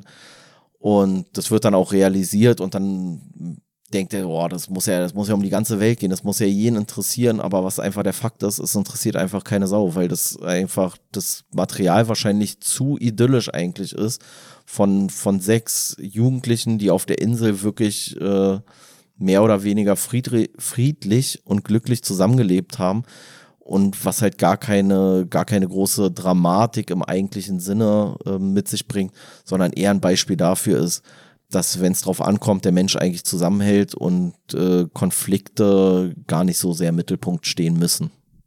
Ja, es ist ja generell auch so ein bisschen sowas, wo ich mir denke, ist nicht eigentlich dass der Mensch jetzt überhaupt existiert, auch so ein Beispiel dafür, dass wir uns irgendwie in Gruppen haben zusammenfinden können und irgendwie den Widrigkeiten unserer Lebensumstände oder Lebensbedingungen, die uns geboten wurden, auch von der Natur und so zu widersetzen. Ne? Also im Endeffekt ist es ja so ein bisschen so wie so ein kleiner Stamm, der dann zusammen anfängt in irgendwelchen komischen, lebensfeindlichen halt Bedingungen, ne, und sich dann seine Umwelt hermacht oder wie man es nennen soll. Ne? Und äh, generell fand ich hier aber auch so ein bisschen lustig, dass ich auch die Gruppe schon wieder so ein bisschen hm, schwierig fand als so ein Paradebeispiel, weil die halt auch weil schon aufgebrochen schon vorher, sind. Ja, die sind schon vorher halt zusammen gewesen, ne? nicht so durcheinander genau, gewürfelt, gleicher Vorsatz, Background. Hier wird auch gesagt, ein Vorsatz, den sie hatten, als sie aufgebrochen sind, war Abenteuer statt Prüfung was für mich sich auch schon so anhört. Und dann wusste ich auch nicht bei so Leuten, die irgendwie auf so einer Insel aufwachsen, dann auch noch vor, weiß ich nicht, 50 Jahren oder so, ob die dann da vielleicht auch einfach noch mal andere Handwerksfähigkeiten von klein auf gelernt hatten und dementsprechend auch mit manchen Sachen vielleicht leichter klarkamen. Weil äh, ich mir auch denke, ey, allein dieses anderthalb Jahre oder so überleben, da brauchst du auch irgendwelche handwerklichen Fähigkeiten oder so, irgendeine Fähigkeit, auch überhaupt loszusegeln mit so einem ja, aber ich glaube, Boot. Ja, aber ich glaube ja gerade das. Also die sind ja da auf so einer sehr kargen Insel eigentlich gelandet, die eigentlich erstmal nicht so überlebensfreundlich war. Und das zeigt ja, dass im in dem Moment, wo wir Not haben, dass wir dann halt wieder zusammenrücken. Und das ist ja eigentlich auch der Schutzmechanismus, den Menschen für sich erkannt haben. Also so ein einzelner Mensch war ja damals so relativ schutzlos. So. Also du konntest nicht alleine jagen großartig. Du konntest nicht alleine deine, deine Behausung sichern und so weiter und so fort. Deswegen leben Menschen ja, wenn man so möchte, in Rudeln oder in Sippen oder in Familien oder Stämmen oder wie auch immer man die Organisationsform dann nennen möchte, weil wir gegenseitigen Schutz bedeuten. Und die Tatsache, dass wir heute in so großen Zivilisationen größtenteils einigermaßen friedlich zusammenleben können, spricht ja eigentlich schon dafür, dass wir im Grunde gut sind. Sonst wäre ja Mord und Totschlag. Sonst könnten wir niemals in einer Stadt wie Berlin oder wie Bautzen einigermaßen friedlich leben. Dass du natürlich immer ein paar Querschießer hast und ein paar Klotzköpfe, die sich nicht an das gesellschaftliche Leben halten, aufgrund von irgendwelchen sagen wir mal, psychischen Besonderheiten oder halt auch einfach, weil andere Motive für die vordergründiger sind, steht ja außer Frage so. Aber ansonsten, glaube ich, wäre so ein, so ein Staatsgebilde überhaupt gar nicht möglich. Ja, also wie gesagt, dem wollte ich an sich auch gar nicht widersprechen. Es war für mich nur so, dass ich mir dachte, wie sehr Extremsituation oder ungewohnt war das für die oder inwiefern war das sogar von denen beabsichtigt, da aus dieser Internatssituation rauszukommen? Ich dachte, also ich habe so mir gedacht, vielleicht war das für die auch so, ey geil, jetzt haben wir hier Freiheit und können hier unser eigenes Leben und was weiß ich führen. Ähm, irgendwann willst du dann vielleicht auch natürlich wieder zurück, ist ja auch, wird ja auch dargestellt, wenn dann da einer von der Klippe fällt und dann ein verletztes Bein hat, wo hier aber auch dargestellt wird, dass die es wohl erstaunlich gut sogar wieder in Schuss gebracht haben, diese Beinverletzung, wo ich mir auch wieder denke, da musst du ja auch irgendwie ein bisschen ja, Wissen haben, was den Umgang mit der Natur angeht und auch sich selbst zu behelfen in irgendwie so einer Situation, weißt du? Deswegen meine ich, ich frage mich, ob das für die überhaupt so ein übelster Schock war, da auf so einer Insel zu leben, weil die ja vielleicht auch mehr noch irgendwie Fähigkeiten haben, die für so ein Überleben irgendwie notwendig sind. Wohingegen dann diese Kinder bei der Herr der Fliegen, da ist es ja auch ein Flugzeug, was abstürzt und dann überleben da irgendwie 20 Kinder. Dann ist es ja auch wieder so dieses Ding, wo man sagt, ab sechs Leuten brauchst du einen Anführer. Die sind genau sechs, aber bei Herr der Fliegen sind es irgendwie 20 Kinder, dann kennen die sich vielleicht nicht so gut und dann kommen die halt auch noch aus ganz anderen Umständen, die dann für sie vielleicht auch einen stärkeren Wegfall dieser Zivilisation, wie sie sie kannten, bedeutet haben und halt auch einfach ein größerer Mangel an Fähigkeiten wahrscheinlich als bei diesen sechs Leuten, die da auf der Insel gelandet sind. Aber dem Grundding will ich jetzt auch nicht unbedingt widersprechen. Und das ist nun mal das, was wohl am nächsten an diese Herr der Fliegen-Story rankommt. Ja, aber für mich nicht hundertprozentig die, die, die Vergleichbarkeit mit einem Realfall von der Herr der Fliegen-Story widerlegen würde. Naja, aber was ja, was ja auch im Zuge von dieser Geschichte stattfindet, ist, also die kommen da in diesen Sturm und dann treiben die da ewig rum auf dem Meer und so und dann haben sie so ein paar äh, Ein paar Nahrungsmittel hatten sie mit, unter anderem halt auch ein paar Kokosnüsse. Und die teilen sie dann halt und versuchen damit dann Wasser, also Regenwasser aufzufangen. Und dann teilen sie sich halt das Wasser auf, indem sie sagen, so jeder trinkt morgens einen Schluck und abends einen Schluck, weil die halt nicht viel Wasser haben. Und was ja gegen diese Theorie sprechen würde, im Grunde gut wäre, dass man sagt, ja, wir schmeißen einfach einen über Bord, dann haben wir nämlich alle ein bisschen mehr Wasser, weißt du? Also und äh, diese Theorie ist ja eher bei Herr der Fliegen, dass man sagt, so für den eigenen Vorteil sofort über Leichen gehen und so weiter und so fort. Aber die sind so, nein, wir halten hier zusammen, dann trinken wir jetzt alle ein bisschen weniger. Und ich glaube, so würden wir es ja dann im Endeffekt auch machen, so, weißt du, also. Ja, mit Tobi bin ich mir nicht so sicher. Also, nee. wenn wir beide zu zweit auf einer einsamen Insel sind, so, dann würdest du für deine 10,50 das ganze Buffet leer essen und ich hätte nicht mehr. Ne, da ist ja wieder nur so dieses Ding, die waren ja auch schon Freunde und und und. Und so ein bisschen ist für mich auch oft so dieses, dass man ähm, nicht nur, dass man sich denkt, okay, das ist jemand, der mir vielleicht ähnlich ist und sein Überleben trägt auch meine Gene weiter, ist halt auch einfach so dieses Ding, ähm, dass man auch voneinander abhängig ist im Zweifelsfall in so Notsituationen. Dass es halt auch wirklich dumm ist, im Zweifelsfall sich mit jemandem zu prügeln, dann haben wir am Ende beide ein gebrochenes Bein. Oder weißt du, also, dass, dass es am Ende, ja, wenn du irgendwie einen Baum fällen willst, ist zu zweit leichter als alleine. Wenn du dich verletzt, kann dir der andere ja, helfen. Ja, das Und dass klar. deswegen für mich auch manchmal das einfach rational begründet irgendwie sinnvoll ist, nicht direkt in Extremsituationen dich mit allen äh, zu fetzen, sage ich mal. Aber ich finde dieses, also man, die Gegenthese, diese sogenannte Fassadentheorie, wie er es hier nennt, ist ja, die Zivilisation ist so ein ganz, so eine ganz dünne Haut, die sofort reißt, wenn irgendwas sich verändert. Und ich würde halt denken, dass die Zivilisation ja genau das ist, was wir aus diesem im Grunde gut lernen. Also, dass man halt gesagt hat, ey, wir brauchen halt einfach feste Regeln. Und das ist halt unsere Gesetzgebung beispielsweise, damit halt für jeden klar ist, woran man sich hält. Und dass es immer Leute geben wird, die dagegen verstoßen ist ja logisch, aber für mich ist ja schon die Gründung einer großen Zivilisation nur möglich, wenn du sagst, im Grunde sind die Menschen gut. Sonst wären wir halt alles Einzelgänger geworden. Na, ich finde also so ein also bisschen. Nicht komplett, nicht komplett altruistisch, weil natürlich da auch mitschwingt, dass man sagt, so, klar, eine große Zivilisation hat auch den Vorteil, da gibt's Ärzte, da gibt's Bauern, da gibt's, weiß ich nicht was, Schneider, Gerber, was weiß ich was, so. Und dadurch geht es mir dann im Endeffekt auch besser, aber ja, wenn wir alles schlechte Menschen wären, dann würden wir uns halt nur gegenseitig abzocken und nur noch gegenseitig fertig machen. Na, ich finde auch, was, was ich auch oft kenne, wo du das gerade so angesprochen hast, auch irgendwie Gesetzgebung als irgendwas, was unserer Zivilisation entsprungen ist, ist auch sowas, was ich auch oft schon gehört habe, von wegen, ja, äh, wenn ich gesagt habe früher, ich bin Atheist und dann so, ja, aber die zehn Gebote, äh, findest du es nicht richtig, findest du es nicht wichtig? Oder oder oder. Und dass ähm, man da auch sagen könnte, sind die zehn Gebote jetzt etwas, was man braucht, um den Naturzustand des Menschen zu bändigen? Oder ist, dass ich sowas wie die zehn Gebote etablieren kann, nicht eher ein Beweis dafür, dass der Mensch im Grunde gut ist, weil er sich darauf einigen kann, dass das die Sachen sind, die man leben will? Naja, vor allem, wenn du jetzt wirklich so die zehn Gebote nimmst, dann sind es ja im Großen und Ganzen Grundregeln, die eigentlich überall auf der Welt fast gelten. Ne? Also so Eigentum nicht von jemand anderem wegnehmen, niemand anderen töten, nicht seiner Frau nachstellen und so weiter und so fort. Also es ist, es ist ja eigentlich ein moralischer Wertekodex, der so mehr oder weniger fast überall stattfindet. Na, das meinte ich ja, dass ich ja, dann ja. immer gesagt habe, ist doch selbstverständlich. Ich brauche das doch gar nicht. Aber das deswegen, wie ich schon meinte, eigentlich diese Einigung, dass man sagt, ey, guck mal, das ist doch selbstverständlich dass das hier die zehn Regeln sind, nach denen wir leben sollten, dass man sowas überhaupt vornimmt, ist für mich schon wieder ein Beweis dafür, dass man eigentlich gut ist, weil man sagt, ey, wer sich nicht so verhält, den wollen wir eigentlich nicht als Mensch, wollen wir nicht in unserer Gemeinschaft hier haben, der kommt dann, weiß ich nicht, ist ein Sünder, ja, kommt in die Hölle, kommt zum Teufel und, und nicht in den Himmel. Und alleine, dass man sieht, dass in, in ausdifferenzierter Form eigentlich immer noch diese zehn Gebote irgendwie äh, existieren, heißt ja auch, dass offensichtlich über Jahrhunderte, Jahrtausende hinweg der Mensch an diesen Sachen auch festgehalten hat. Also nicht, dass wir uns das einmal gegeben haben, sondern das hat ja immer noch Bestand, so weißt du. Also Mord ist nach wie vor irgendwie so nur in ganz speziellen Kreisen irgendwie noch äh, cool.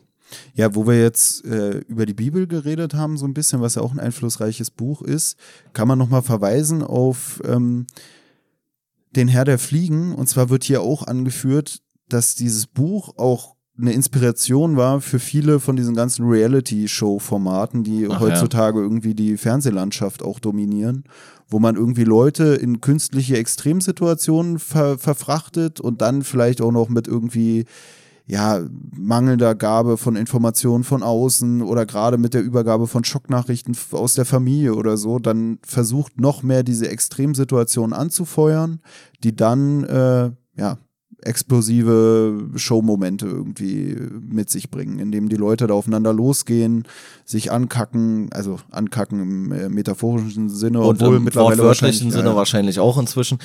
Ähm, ja, und das ist ja auch eigentlich wieder was, was die These stützt, ne? dass die Formate halt eigentlich viel zu unspektakulär und viel zu langweilig wären, wenn man einfach sagen würde, ey, geht mal da hin, Alter, macht euch mal eine schöne Zeit, dann würde halt gar nicht so viel passieren. Aber wenn man halt sagt, ey, geht mal da hin und jetzt zeigen wir euch dann irgendwie äh, irgendwelche Bilder, die euch da irgendwie triggern, die, wo jemand Person A über Person B lästert oder ey, wir geben euch richtig viel Alkohol, weil Alkohol ist ja auch grundsätzlich nicht unbedingt so das Mittel, was jetzt dafür sorgt, dass die Leute noch überlegter werden oder ähm, noch umgänglicher.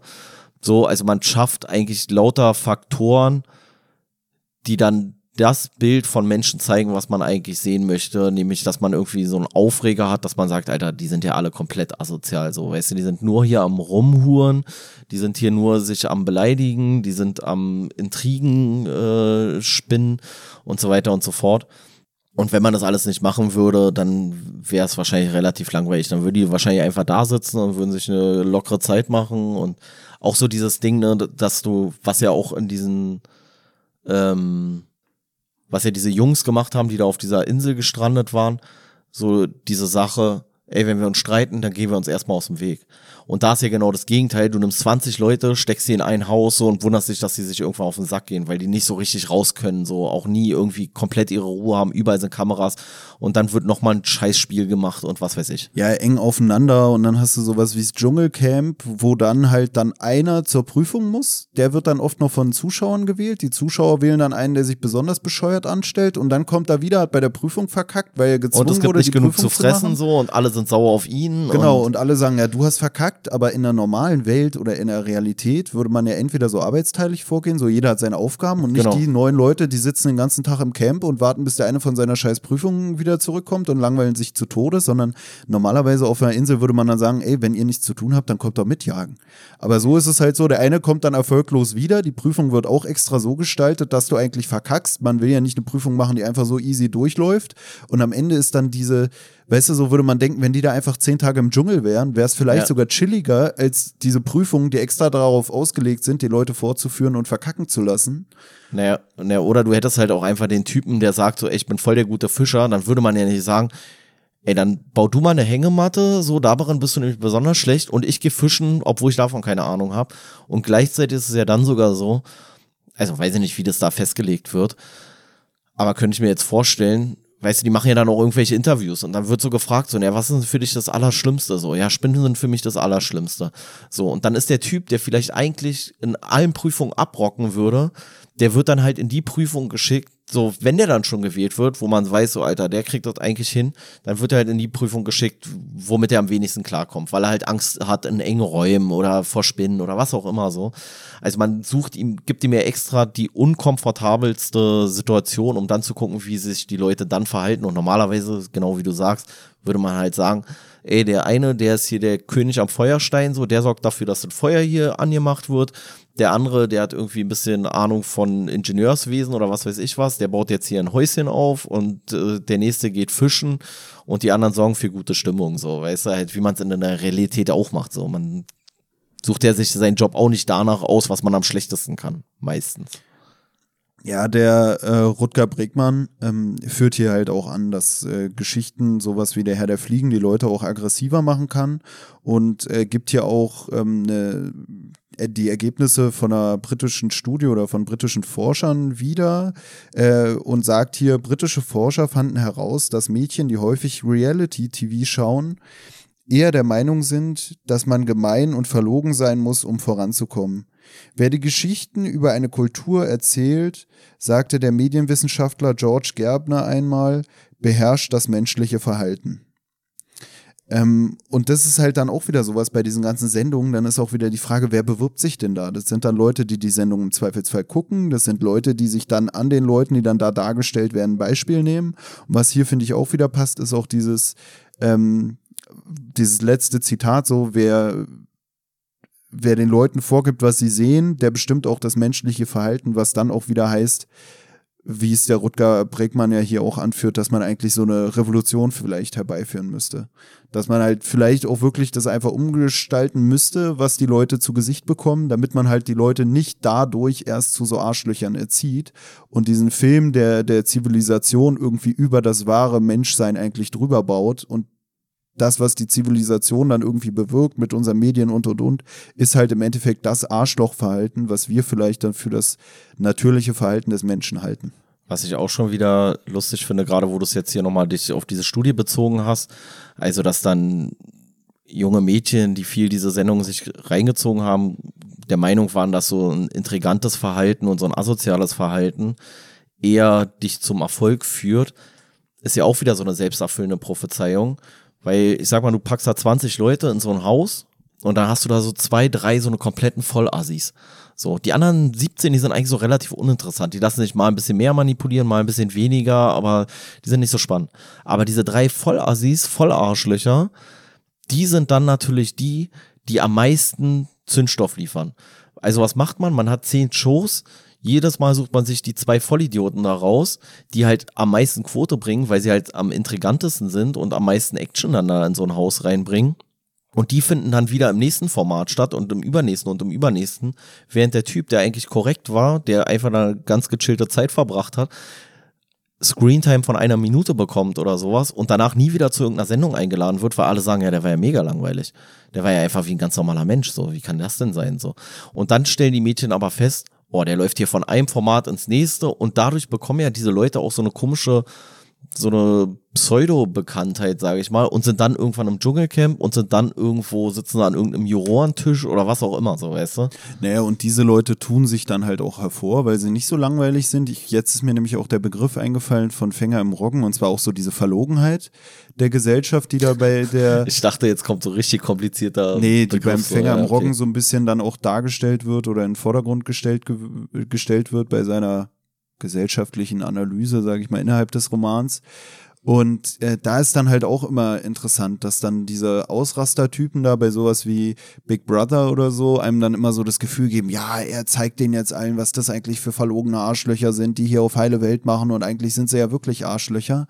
Wobei ich da auch, äh, auch oft sagen muss, dass es bei diesen ganzen Sendungen auch oft wirklich so Leute gibt, die dann so ja, sich so durchdödeln, als so der, der Zuschauerliebling, ach, der ist doch so süß und der ist doch so nett und was weiß ich, weißt du, da gewinnen dann ja oft dann doch nicht die, ich sag mal, die Bösen so, wo man dann aber beim Zuschauen aber manchmal auch Aber bekannter, bekannter sind schon die, ja, ja. die halt so krass polarisieren. Das ist ja immer so, und die Gewinner kennt keiner mehr, aber jeder kennt das eine Mädel bei äh, Germany's Next Topmodel, was rumgeheult hat, den komischen Menowin Fröhlich, der auch nicht gewonnen hat, aber irgendwie Drogenjunkie und äh, äh, Sidos Cousin ist oder sowas und ist ja bei diesen ganzen Sendungen eigentlich immer so, auch beim Dschungelcamp, ja, so, wer gewonnen halt hat, weiß man nicht, aber auch wenn man es nicht geguckt hat, kriegt man immerhin mit, oh, die hat da irgendwie aber über die halt platzende, was weiß ich, das du hast dann, Brustimplantat irgendwie. Du hast dann halt beim, bei sowas wie Big Brother oder Dschungelcamp, da hast du halt den einen Zuschauerliebling vielleicht, der dann vielleicht auch das Ding gewinnt, aber du hast halt in jeder Sendung drei komplette Arschlöcher. So, weißt du, also und damit ist, haben die ja schon wieder mehr Gewicht als die Positivbeispiele. Naja, und die bestimmen dann oft die Quote, aber ob die Leute jetzt da Bock haben anzurufen für oder so, ist dann immer die Frage. Ja, Vor allem, wenn es dann nur noch um den Sieg geht. Man lässt sich gerne unterhalten von dem Krawalldödel, aber, aber ob der jetzt gewinnt, ist einem dann oftmals vielleicht egal. Man guckt die Sendung wegen dem einen Arschloch, der da Action macht. Man wählt den vielleicht auch weiter, weil man die anderen quälen will. Aber wenn dann das Spektakel zu Ende ist, ja, soll ich den jetzt gewinnen lassen, ist mir eigentlich egal, sollen doch die anderen entscheiden. Ich will ja nur Geld für meine Unterhaltung ausgeben und nicht dafür, dass dann der eine da sein Kohle, seine Kohle am Ende kriegt. Ne? Das ist ja vielleicht auch so ein Faktor, dass dann die ganzen Leute, die dann wirklich irgendwie da mitfühlend sind, auch wenn es jetzt fast schon wieder doch diesem im Grunde gut vielleicht widerspricht, aber die, die zahlen dann nur am Ende nochmal, weißt du? Dann wird am Ende nochmal, oh, der soll gewinnen, der ist der Süßeste. Und davor ging es eigentlich nur darum, unterhalten zu werden. Ja, es ist halt diese Sensationslust, ne? Da kommen wir halt auch nicht so richtig raus wahrscheinlich. Ich finde es halt nur lustig so, weil keiner würde auf die Idee kommen, so die letzten zehn sympathischen Gewinner von, äh, weiß ich nicht, nennt er hier, glaube ich, ja sogar auch so Love Island und äh, Dschungelcamp und so, weißt du, also wenn du nur die Zuschauerlieblinge, da würde sich ja keine Produktionsfirma darauf einlassen, dass man alle Lieblinge so in ein so ein Haus packt. Weißt du, sondern dann sagst du halt so, ja, einen von diesen Zuschauerlieblingen brauche ich, der immer so gut ankommt aber der braucht ja auch immer seinen äh, Antagonisten. So, weißt du, der braucht ja immer seinen Gegenspieler. Der braucht ja irgendeinen, an dem er sich, wo er zeigen kann, wie gut er ist. So, sonst fallen die anderen Guten ja gar nicht auf. Dann sind sie ja wieder alle so in der Masse. So, du brauchst halt das Arschloch oder am besten so drei, vier Arschlöcher auf unterschiedlichen Ebenen, die so richtig Pfeffer reinbringen und dann brauchst du den einen, der sagen kann, ach ja, das ist ja einer von uns. Ne, ist auch wieder dieses Yin und Yang. Wenn es nichts Gutes gibt, gibt es nichts Schlechtes. Oder Kunst lebt von Kontrasten. Wenn du eine wollen wir müssen das Zitat großen Erfolg von mir. Wenn du einen großen Erfolg mit einer Fernsehsendung oder so haben willst, was ja auch eine Form der, der Bildkunst ist oder so, der, der Videokunst, der also Filmkunst. Also Love Island da musst du auch keiner, in keiner Welt ist Love Island Kunst, glaube ich, aber ja. Trotzdem. Obwohl Love Island ja sogar so ein Beispiel dafür ist, ich habe es noch nie geguckt, aber da geht es ja wirklich so darum, so alles nackt und äh, Klamotten und so. Wir sind einfach nur Menschen, so wie sie sind auf der Insel. Aber nee, es nee, sind halt Alter, die oberflächlichsten ja, ja, ich wollte ich wollt gerade sagen, Alter, das ist ja wirklich. Ich muss auch sagen, ich komme da gar nicht mehr hinterher. Also es gibt ja dieses Love Island, dann gibt es so Temptation Island, dann gibt es noch irgendwas anderes, was auch so ähnlich klingt. Keine Ahnung. Romeo und Julia oder so? Gibt es auch? Keine Ahnung. Aber es gibt so voll viele so komischen Inselformate immer, ne? Und, äh, und das gucken immer die Leute, die mir erzählen wollen, was sie für tolle Menschen sind. Und ich denke mir jedes Mal, ey, so eine Kacke guckst du dir den ganzen Tag an. Guck und, doch mal Drachenlord. Äh, und äh, das war auch interessant. Ich glaube, das war auch der, der Typi da, der sich dieses Love Island ausgedacht hat. Äh, da wurde nämlich ja auch in dem Buch drauf verwiesen, dass äh, der sich so ein bisschen hat inspirieren lassen vom Herr der Fliegen. Also so dieses Konzept so, ey, wenn du Leute auf eine Insel packst und dann einfach nur beobachtest und die machen lässt, was sie wollen, dann werden die sich auf jeden Fall komplett äh, in eine negative Richtung entwickeln. Ja, eigentlich wurde hier halt angeführt, dass eigentlich diese Formate alle davon so inspiriert sind. So. Ja, ja, aber er hatte sich ja nochmal auf einen speziellen da fokussiert. Wie auch immer. Äh, hast du noch was im Grunde Gutes? Nee, eigentlich nicht. Also ich könnte auch sagen, ich finde generell, äh, das Buch ist sehr entspannt geschrieben, sage ich mal. Manchmal wirkt es mir sogar fast zu lapidar oder so, von wegen, er ist jetzt nicht so die große Herausforderung an den Leser. Ähm, und ich finde auch interessant oder bemerkenswert, dass der Typ einfach mal 88er Jahrgang ist. Also er Echt? ist einfach 1988 geboren. Ne? Okay, Alter, er ist jünger als ich, er ist so erfolgreich. er ist Spiegel-Bestseller-Autor, ich bin einfach nur so ein richtiger Scheiße. Aber egal, sobald die erste Atombombe fliegt, sitzen wir alle wieder in einem Boot. Ich wollte gerade sagen, und das ist, es spielt ja auch gar keine Rolle. Also, weil im Grunde ist er gut, im Grunde bin ich gut, im Grunde bist du gut. Eigentlich im, im Grunde, Grunde, sind ist er nicht besser, nur weil er, ein, weil er ein Buch Nein. geschrieben hat, in dem es darum geht, wie gut Menschen sind. Ja. Macht ihn jetzt auch nicht zum besseren Menschen, soll er sich nichts drauf einbilden. So. Ja. Also ich hab nichts mehr. Von mir aus können wir hier abbinden. Können wir machen, ja. Ja, wir wünschen euch ein schönes Restwochenende. Macht's gut, bleibt im Grunde gut, bleibt stabil. Eure stabile Seitenlage. Auf Instagram erreichbar unter stabile Seitenlage Podcast.